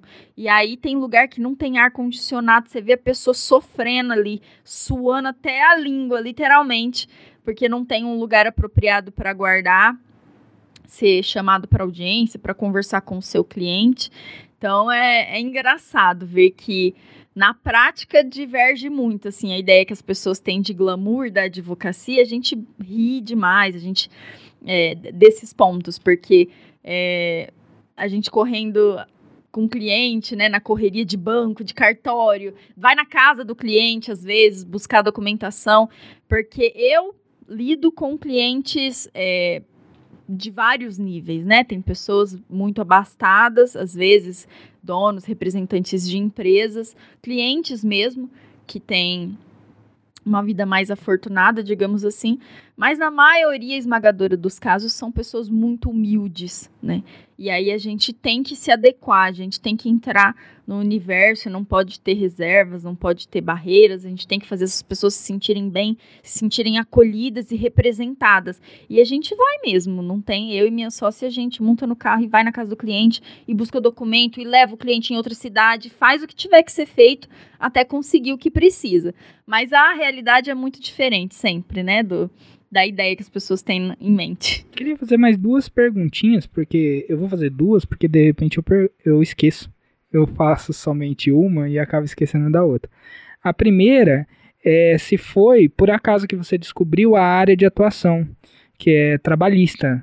Os advogados eles é, se dividem geralmente numa especialidade, não que não advogue em outras áreas, mas geralmente tem uma especializar, uma especialidade. E já no, no, no outro caso, é, o trabalho que você desenvolve nas redes sociais, a, é, prestando hum, esclarecimento de dúvidas, de, é, informações até mesmo para estudantes. Então são duas perguntas, né? A primeira é que eu gostaria que você falasse, né? E a segunda sobre a questão dos estudantes, do, de todo essa, esse trabalho que você faz, como funciona, para você falar um pouquinho, de repente tem alguém que possa se interessar. Entendi. É, bom, a escolha do nicho, né, de atuação. É, a gente vivia em, até pouco tempo atrás, até acontecer esse, é, essa possibilidade de acesso ao ensino superior, né, que é recente, a gente sabe que até pouco tempo atrás, nós, as, as, classes mais baixas não tinham acesso ao ensino superior como se tem hoje, né, ou, como, ou pelo menos como se teve nos últimos anos. E a advocacia, ela era tal qual a medicina, né, é, dominada por uma, por uma classe mais abastada, né? Por uma classe que tinha realmente condição de custear o curso, que é além de difícil, além de demorado, é muito de valor muito alto. E isso acabava gerando um monopólio de que era meio que hereditário, né? Era muito comum a gente ver a tradição dos advogados de família, vai migrando, né? Passa do pai para o filho, do filho para o neto. Isso é, é muito comum ainda aqui no interior. Com o acesso da população é, de, de, de níveis mais baixos, né? Como é o meu caso, ao ensino superior, esse cenário começou a mudar. Então, o que, que aconteceu nos últimos anos? Um ingresso muito grande de advogados no mercado. No cenário anterior, era comum os advogados generalistas, né? O advogado que atendia crime, trabalho, previdência civil, família, o advogado atendia todo mundo. Hoje, não. É, hoje, como tem muita oferta de mão de obra no mercado e como as demandas elas estão exigindo cada vez mais a técnica do profissional, né? Porque se de um lado tem um profissional é, acusando, requerendo, reclamando, de outro tem um profissional muito bem preparado defendendo. Né? Então, a mão de obra, o trabalho da advocacia é, tá em oferta muito grande. Poxa, por que, que eu vou aqui no Robson, que é clínico geral, que atende todo mundo, se eu posso ir na Carol, que é especialista em doenças e acidentes do trabalho? Não, né? Por que, que eu vou no clínico geral se é, eu preciso de uma cirurgia neurológica? Então, o conceito está se aproximando mais, cada vez mais disso. É interessante quando eu faço as postagens que as pessoas elas querem saber, ah, mas você trabalha especificamente com quê? Né? Elas querem saber o que, que eu tenho para oferecer. Partindo disso é que os profissionais da área jurídica é, tá, tá acontecendo um movimento de mudança muito grande. As pessoas já perceberam, principalmente com o ingresso de novos advogados e dessa nova força de trabalho é, de característica muito diferente, sabe? Pessoas de, de vários níveis ingressando no mercado e muito sedentas por tomar conta desse mercado. E aí isso aumenta muito a disputa, né? Faz com que as pessoas queiram trabalhar melhor, entregar mais. E como que você trabalha melhor com mais técnica? Focando em um assunto. Então, quanto mais nichada for a sua área, mais especialista e técnico você é, porque você vai estudar sobre aquilo, você vai a fundo sobre aquilo. E aí, por isso é que eu decidi fechar realmente o meu foco para o público. Eu quero que o público me enxergue como uma profissional de direito do trabalho. Mais do que isso ainda, que eles me enxerguem como uma pessoa que tem uma expertise grande em doenças e acidentes do trabalho, que é onde eu miro atualmente. Mas não que eu não faça mais nada. No escritório a gente faz previdência, mas a previdência é a especialidade da minha sócia, da Ana Isa. Beijo, Ana. E, e aí a gente divide dessa forma porque ela consegue entregar um resultado muito melhor para os nossos clientes de previdenciário e eu consigo entregar um resultado muito melhor para os nossos clientes de trabalho. E aí, por conta disso, é que eu optei em focar é, não era a minha escolha inicial. Eu gostava muito de tributário, sempre gostei muito de constitucional, tributário e empresarial. Eu queria seguir nesse ramo, mas a vida me encaminhou para um escritório no início da, da, da carreira que, que só atuava com previdência e trabalho. E aí, por conta disso, eu fiquei nesse universo é, encarei as oportunidades que esse universo me trouxe e dentro desse universo eu me apaixonei por direito do trabalho e aí sigo aí na, na especialização, buscando cada vez mais conhecimento para isso. E a respeito do seu trabalho nas redes sociais, a procura maior é, seria quem? Os estudantes que buscam informações, Uh, Tem de clientes. tudo. O meu público-alvo são os trabalhadores, né? Eu, eu, miro nos trabalhadores, tirando, trazendo informação. Eu falo que ali na. na até deixei na, na, na, na descrição ali do, do Instagram, eu falo que eu estou lutando pela revolução nas relações de trabalho, que é justamente isso. A gente quer mudança de cultura. Né? A gente quer que o trabalhador esteja cada vez mais, tenha cada vez mais autonomia, realmente, não seja tão hipossuficiente, não seja tão carente perto do empregador. Então, é isso que, que eu busco, mas é, automaticamente atrai outros colegas advogados, tem muitos colegas advogados na rede junto comigo. Advogados que estão em início de carreira, bacharéis, estudantes, é, procuram muito para parceria, né? Então, os advogados que estão começando e de repente não tiveram a oportunidade de fazer um estágio e não têm experiência prática, procuram muita gente para parceria, né? Para absorver mais conhecimento, é, tirar dúvidas, enfim, tem é, é, é diversificado o público, mas o foco é direito do trabalho. Entendi. Bacana, bacana. E você acha que é, inclusive, assim, se você quiser até falar como as pessoas podem te encontrar lá no Instagram ou nas suas redes sociais, pode ficar à vontade. É, procura no Insta, pessoal. Começa. Ajeitar o cabelo aqui. É, começa a procura lá pelo Insta, arroba Ana Celari, underline advogada. Não tem muitos celares por aí, o nosso sobrenome é meio estranho, meio diferentão. Então, vocês vão me achar logo. E, e aí lá tem o, o telefone de contato, e-mail, tem tudo. É, na, no Facebook tá também Ana Celari Advogada. No Facebook eu ainda, né, é um pouco mais difícil o alcance do Facebook nas postagens, então a gente tem mais dificuldade de trabalhar com o Facebook, mas estamos isso, isso a voz aqui misteriosa falou. Celari com S, pessoal. Mas me procurem lá. Uh, a troca de informações lá é bem legal. É uma página bem aberta mesmo, para porque as pessoas tenham acesso ah, as pessoas têm medo. Para desmistificar o direito. Isso, as pessoas têm medo do advogado, né? As pessoas têm medo, medo de ir no escritório, medo que seja cobrada consulta, medo de, de conversar, vergonha de conversar. E não, gente, pelo amor de Deus, é tudo ser humano, todo mundo igual, só tem uma profissão diferente da sua. Não importa qual seja a sua profissão, né? Se você é pedreiro, você tem uma expertise ali na construção que eu não tenho. Então, né, eu tenho aqui esta profissão que posso te ajudar em alguns pontos, provavelmente a sua pode me ajudar em outros pontos. Então, não tem essa não, não tem barreira não. Precisou pergunta, se precisar a gente agenda, pode chegar. Legal. É, Carol, antes de iniciarmos o programa, você, com, você postou nas redes sociais hashtag casal improvável. e eu achei esse título muito interessante. Tem mais alguma coisa a respeito do casal improvável que você pode falar para nós? Ah, nossa, né? Já que tá, todo mundo deve estar tá esperando alguma treta pelo. Exatamente. Né, pelas, pelas diferenças. Nossa, rola, rola. Assim, o que que acontece, né? Como a gente é muito diferente em todos os sentidos, não é só de aparência, não. A gente foi se distanciando nos gostos também.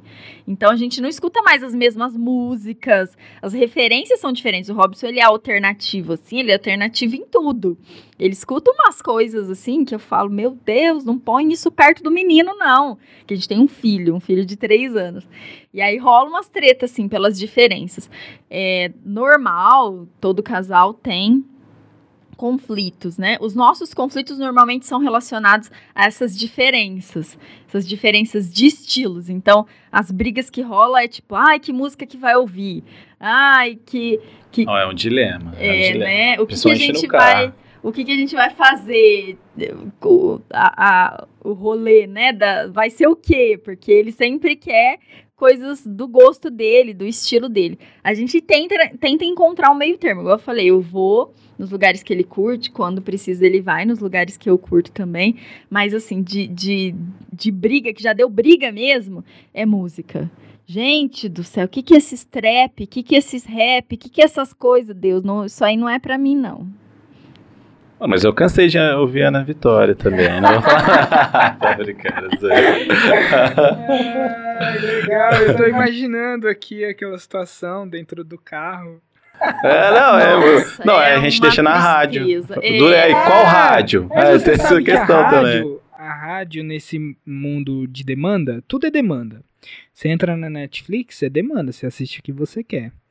É, qualquer coisa é demanda, certo? Essa aleatoriedade da rádio, é, ultimamente tem me feito bem. Eu tenho a opção de ligar o Bluetooth no carro para colocar minha playlist do Spotify, de qualquer playlist, né, no carro. E às vezes eu prefiro é, deixar rolar, deixar rolar a rádio, porque a rádio ela me surpreende. Às vezes eu tô, eu tô lá no carro, tá rolando a rádio e tem aquele gostinho de surpresa, de de repente rolar um som ali que eu não conheço, depois eu vou atrás. É muito interessante isso, porque em um mundo onde é, nós temos a demanda é, o tempo todo, acaba surgindo esse tipo de coisa. Tanto é que eu não sei se vocês perceberam que na Netflix agora tem um, um, uma opção para você clicar lá que seria não sabe o que assistir? Coloque filmes aleatórios. é? Nossa, eu, eu sou uma pessoa que eu tenho extrema dificuldade com isso. Extrema dificuldade em escolher uma música para ouvir. Eu sempre escuto as mesmas, faz 15 anos que eu escuto as mesmas músicas, porque eu tenho dificuldade de descobrir coisas novas. É, é, é, e aí eu até brinco com ele, ah, e põe você. Aí ele pega e põe, né, essa, essas coisas. Como que é? Rash, Rashid. Oh, mas vamos falar a verdade, a Emicida, acho que, pô, vocês já ouviram aquele ah, álbum Amarelos do Emicida? Ouvir, né? Emicida, o cara Nossa, é Emicida é o cara fera Nossa, tem uns... Ai, ele escuta funk, gente. Oh, Não, tem, tem, tem, algum, tem cara, alguns que e, são legais. E, Robson, e rola, por exemplo, perguntar, assim, opinião, por exemplo... Você vai lá, compra uma roupa, e aí, o que, que você achou? Porque se, se, os dois são muito diferentes, imagina o Robson. É... É, amor, fiz uma nova tatuagem. O que você achou? Ponto que dá briga, hein? Gente, se não fosse esse moço, já tinha tatuagem na cara, assim, ó, pra todo lado. Na cara, não, estilo não, Mike não, Tyson. Aí, aí Robson. No pescoço, tudo bem. Não, no pescoço ele tudo bem. a cabeça, gente, eu não deixei. Saiu voando aí, é... acontece, só, só ao vivo, né? É, não, não rola. Mas é bom porque eu acho que é um equilíbrio. Se não fosse o Robson, eu realmente aparentaria ter 75 anos.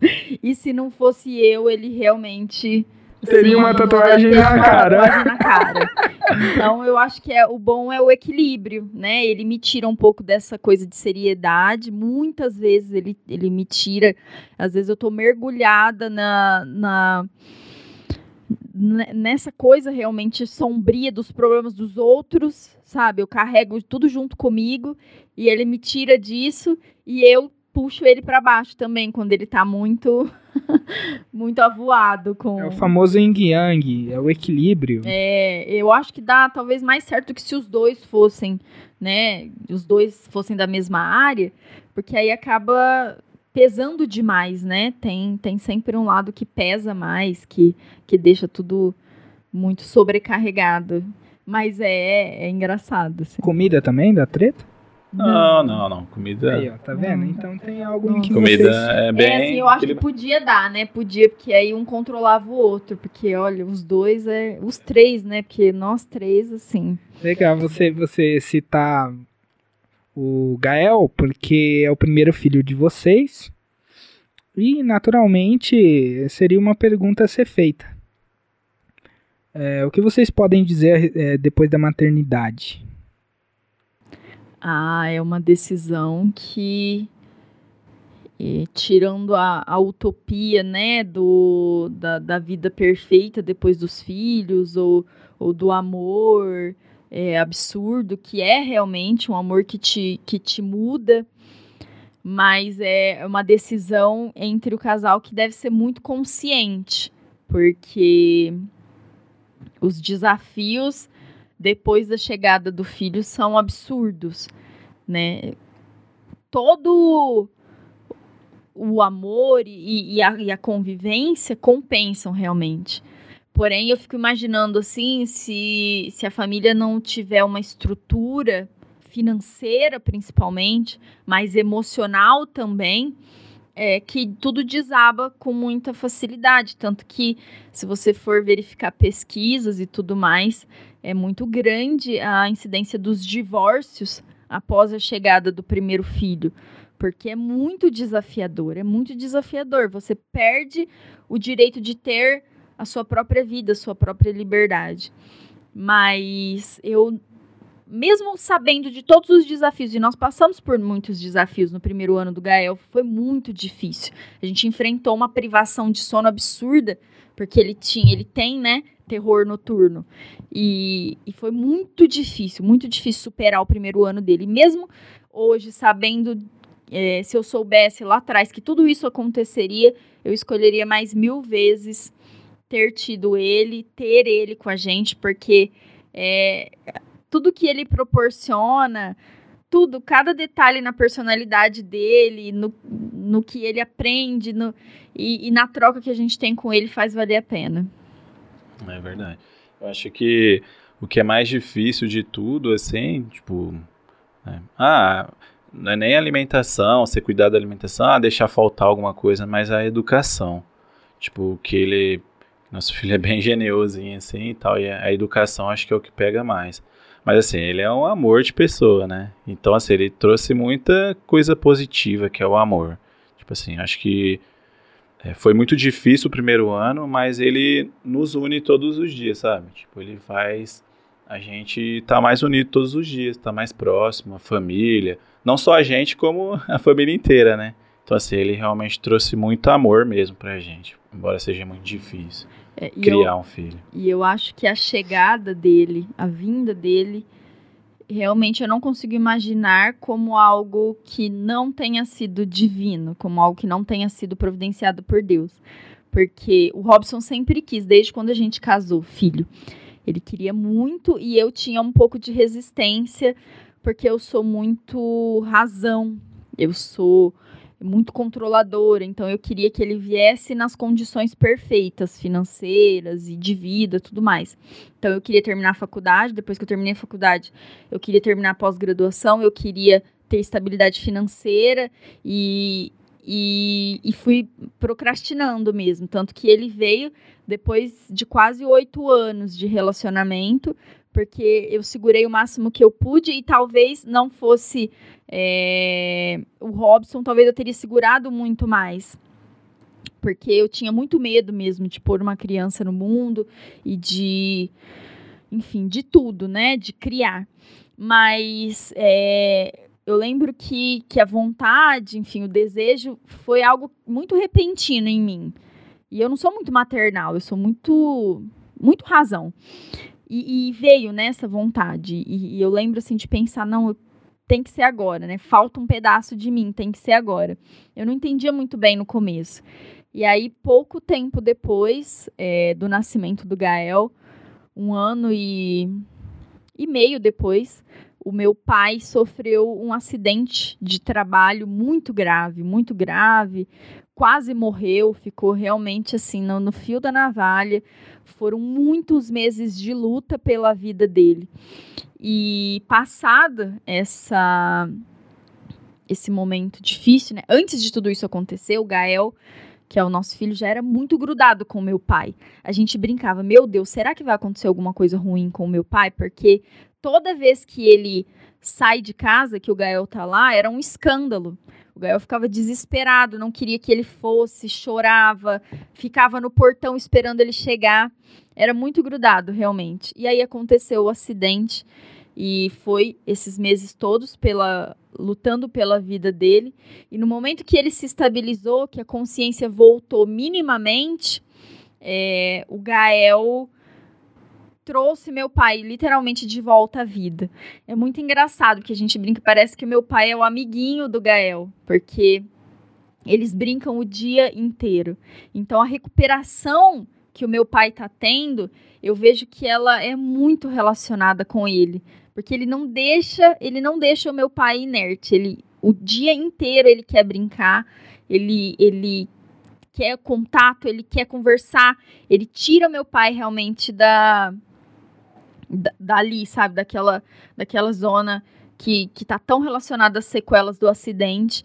Ele, ele põe o meu pai na ativa, ele. Então eu, eu falo que ele, ele veio como a cura mesmo. Era para ele estar tá aqui, ele precisava estar tá aqui nesse momento. E, e, hoje eu entendo isso, eu entendo por que, que ele veio, o momento que ele veio e qual que, que era a missão dele tão novinho e é, e é essa nesse momento. Nossa, muito emocionante. É, mais uma vez, obrigado realmente por vocês dois se disponibilizarem a vir aqui participar e de coração tão aberto é, estar batendo esse papo, falando marmelada, ouvindo marmelada. Para mim, é, não tem preço tudo isso.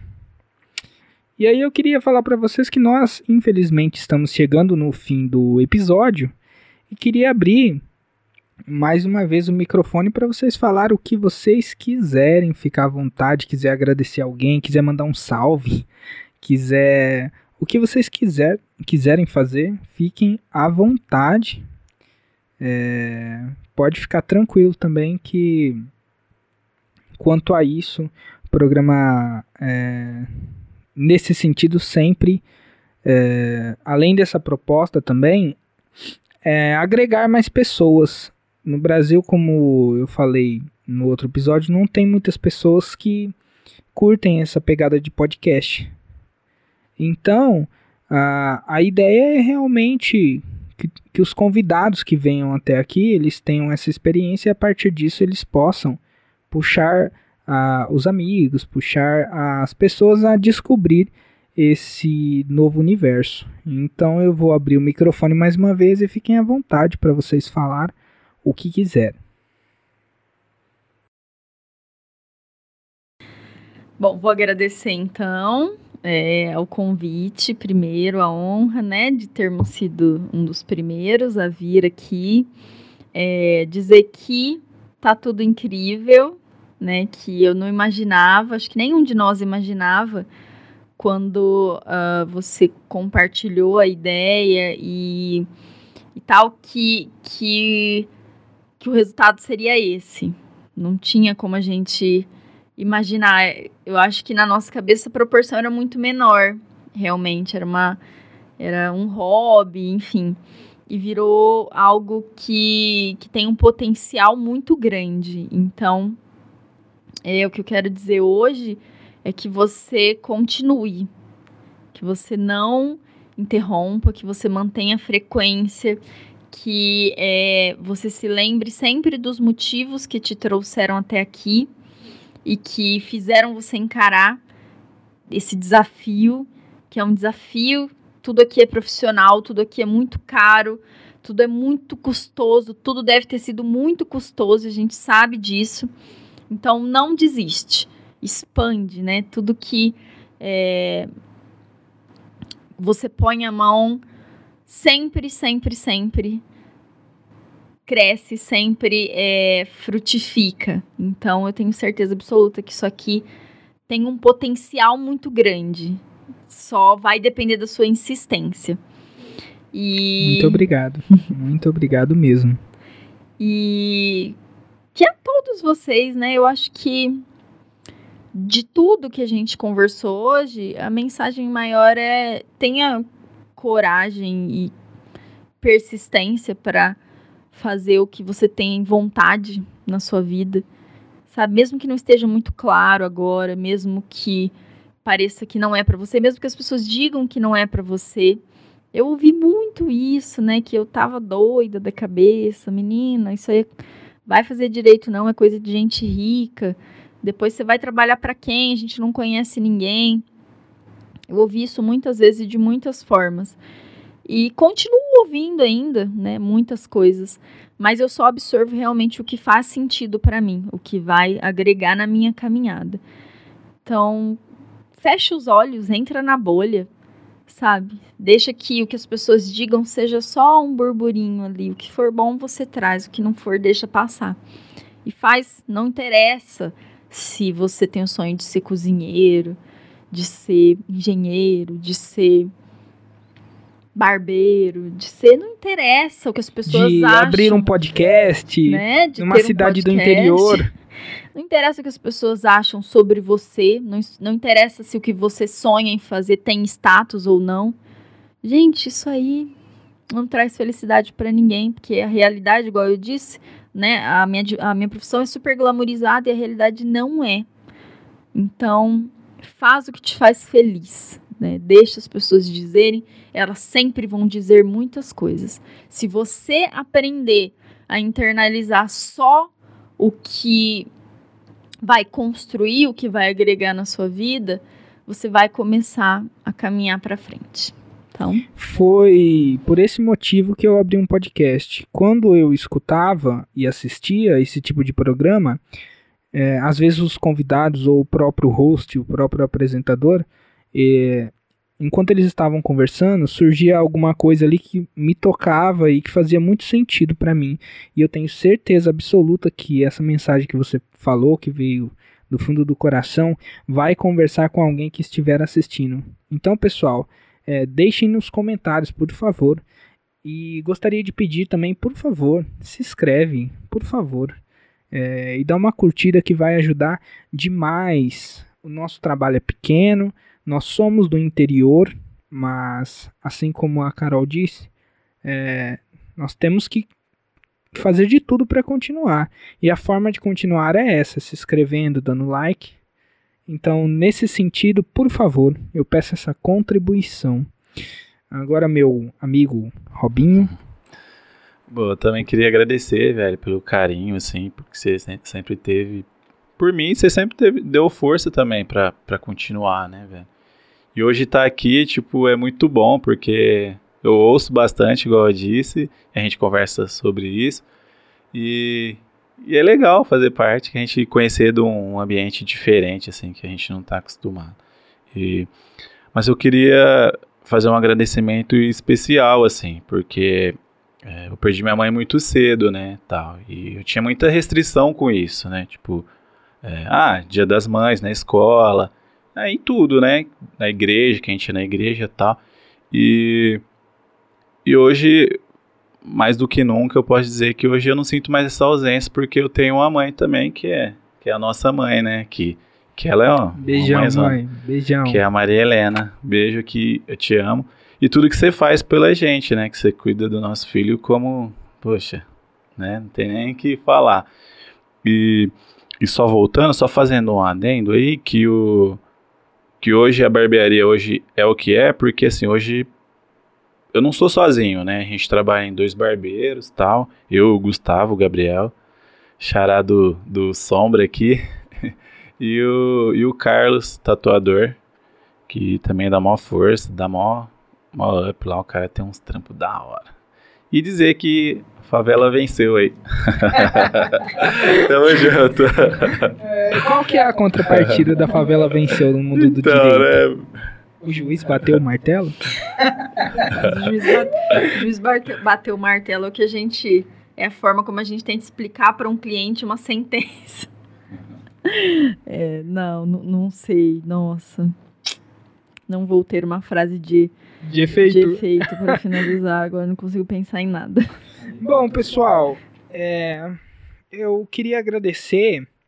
Muitas pessoas me deram dicas nos comentários, amigos é, vieram com de coração aberto, falar, ó, cê, eu acho que você deveria fazer assim, assado, e eu agradeço a paciência, tá? Porque eu não sou profissional, nunca fiz isso na minha vida, tô aqui simplesmente pela vontade mesmo. Então queria agradecer quem tá dando uma moral, quem tá dando uma força. É, como a Carol disse, aqui é tudo muito caro é, e nem sempre vai sair da melhor qualidade que é o desejo do meu coração mas eu tento fazer de tudo para cada vez ficar melhor. Então as suas críticas são bem-vindas. Inclusive eu falei no outro episódio que quer fazer críticas negativas, quer até me xingar, não tem problema. Mas faça. Tem que fazer, certo? Coloca lá, não vai ter erro não, eu vou responder. Tá legal? E se você puder, é, esses dias eu estava conversando com um amigo que também tem um trabalho de streamer de games, que é o Axel. Um abraço aí, Axel. E ele falou exatamente para mim o seguinte: a gente tem que tentar de todas as formas possíveis, além de de estar tá junto com os brothers, apoiar o trabalho dos brothers, né? Então, se você também é do interior e está vendo esse trabalho sendo feito, por favor, dá uma ajuda aí, porque não é fácil. e a tendência é melhorar. Eu quero continuar e eu dependo de vocês. Então, uh, eu gostaria de pedir ajuda realmente. Se você também é, é de Sertãozinho ou da região, saiba que nós estamos tentando fazer esse trabalho e todo mundo só tem a ganhar quanto a isso, não é verdade? Sim, verdade. Curtam aí, sigam a página, se inscrevam no canal, curte, compartilhe. Pessoal, a galera aí que, que gosta da barbearia, do nosso trabalho, segue lá, curte que o negócio é muito da hora.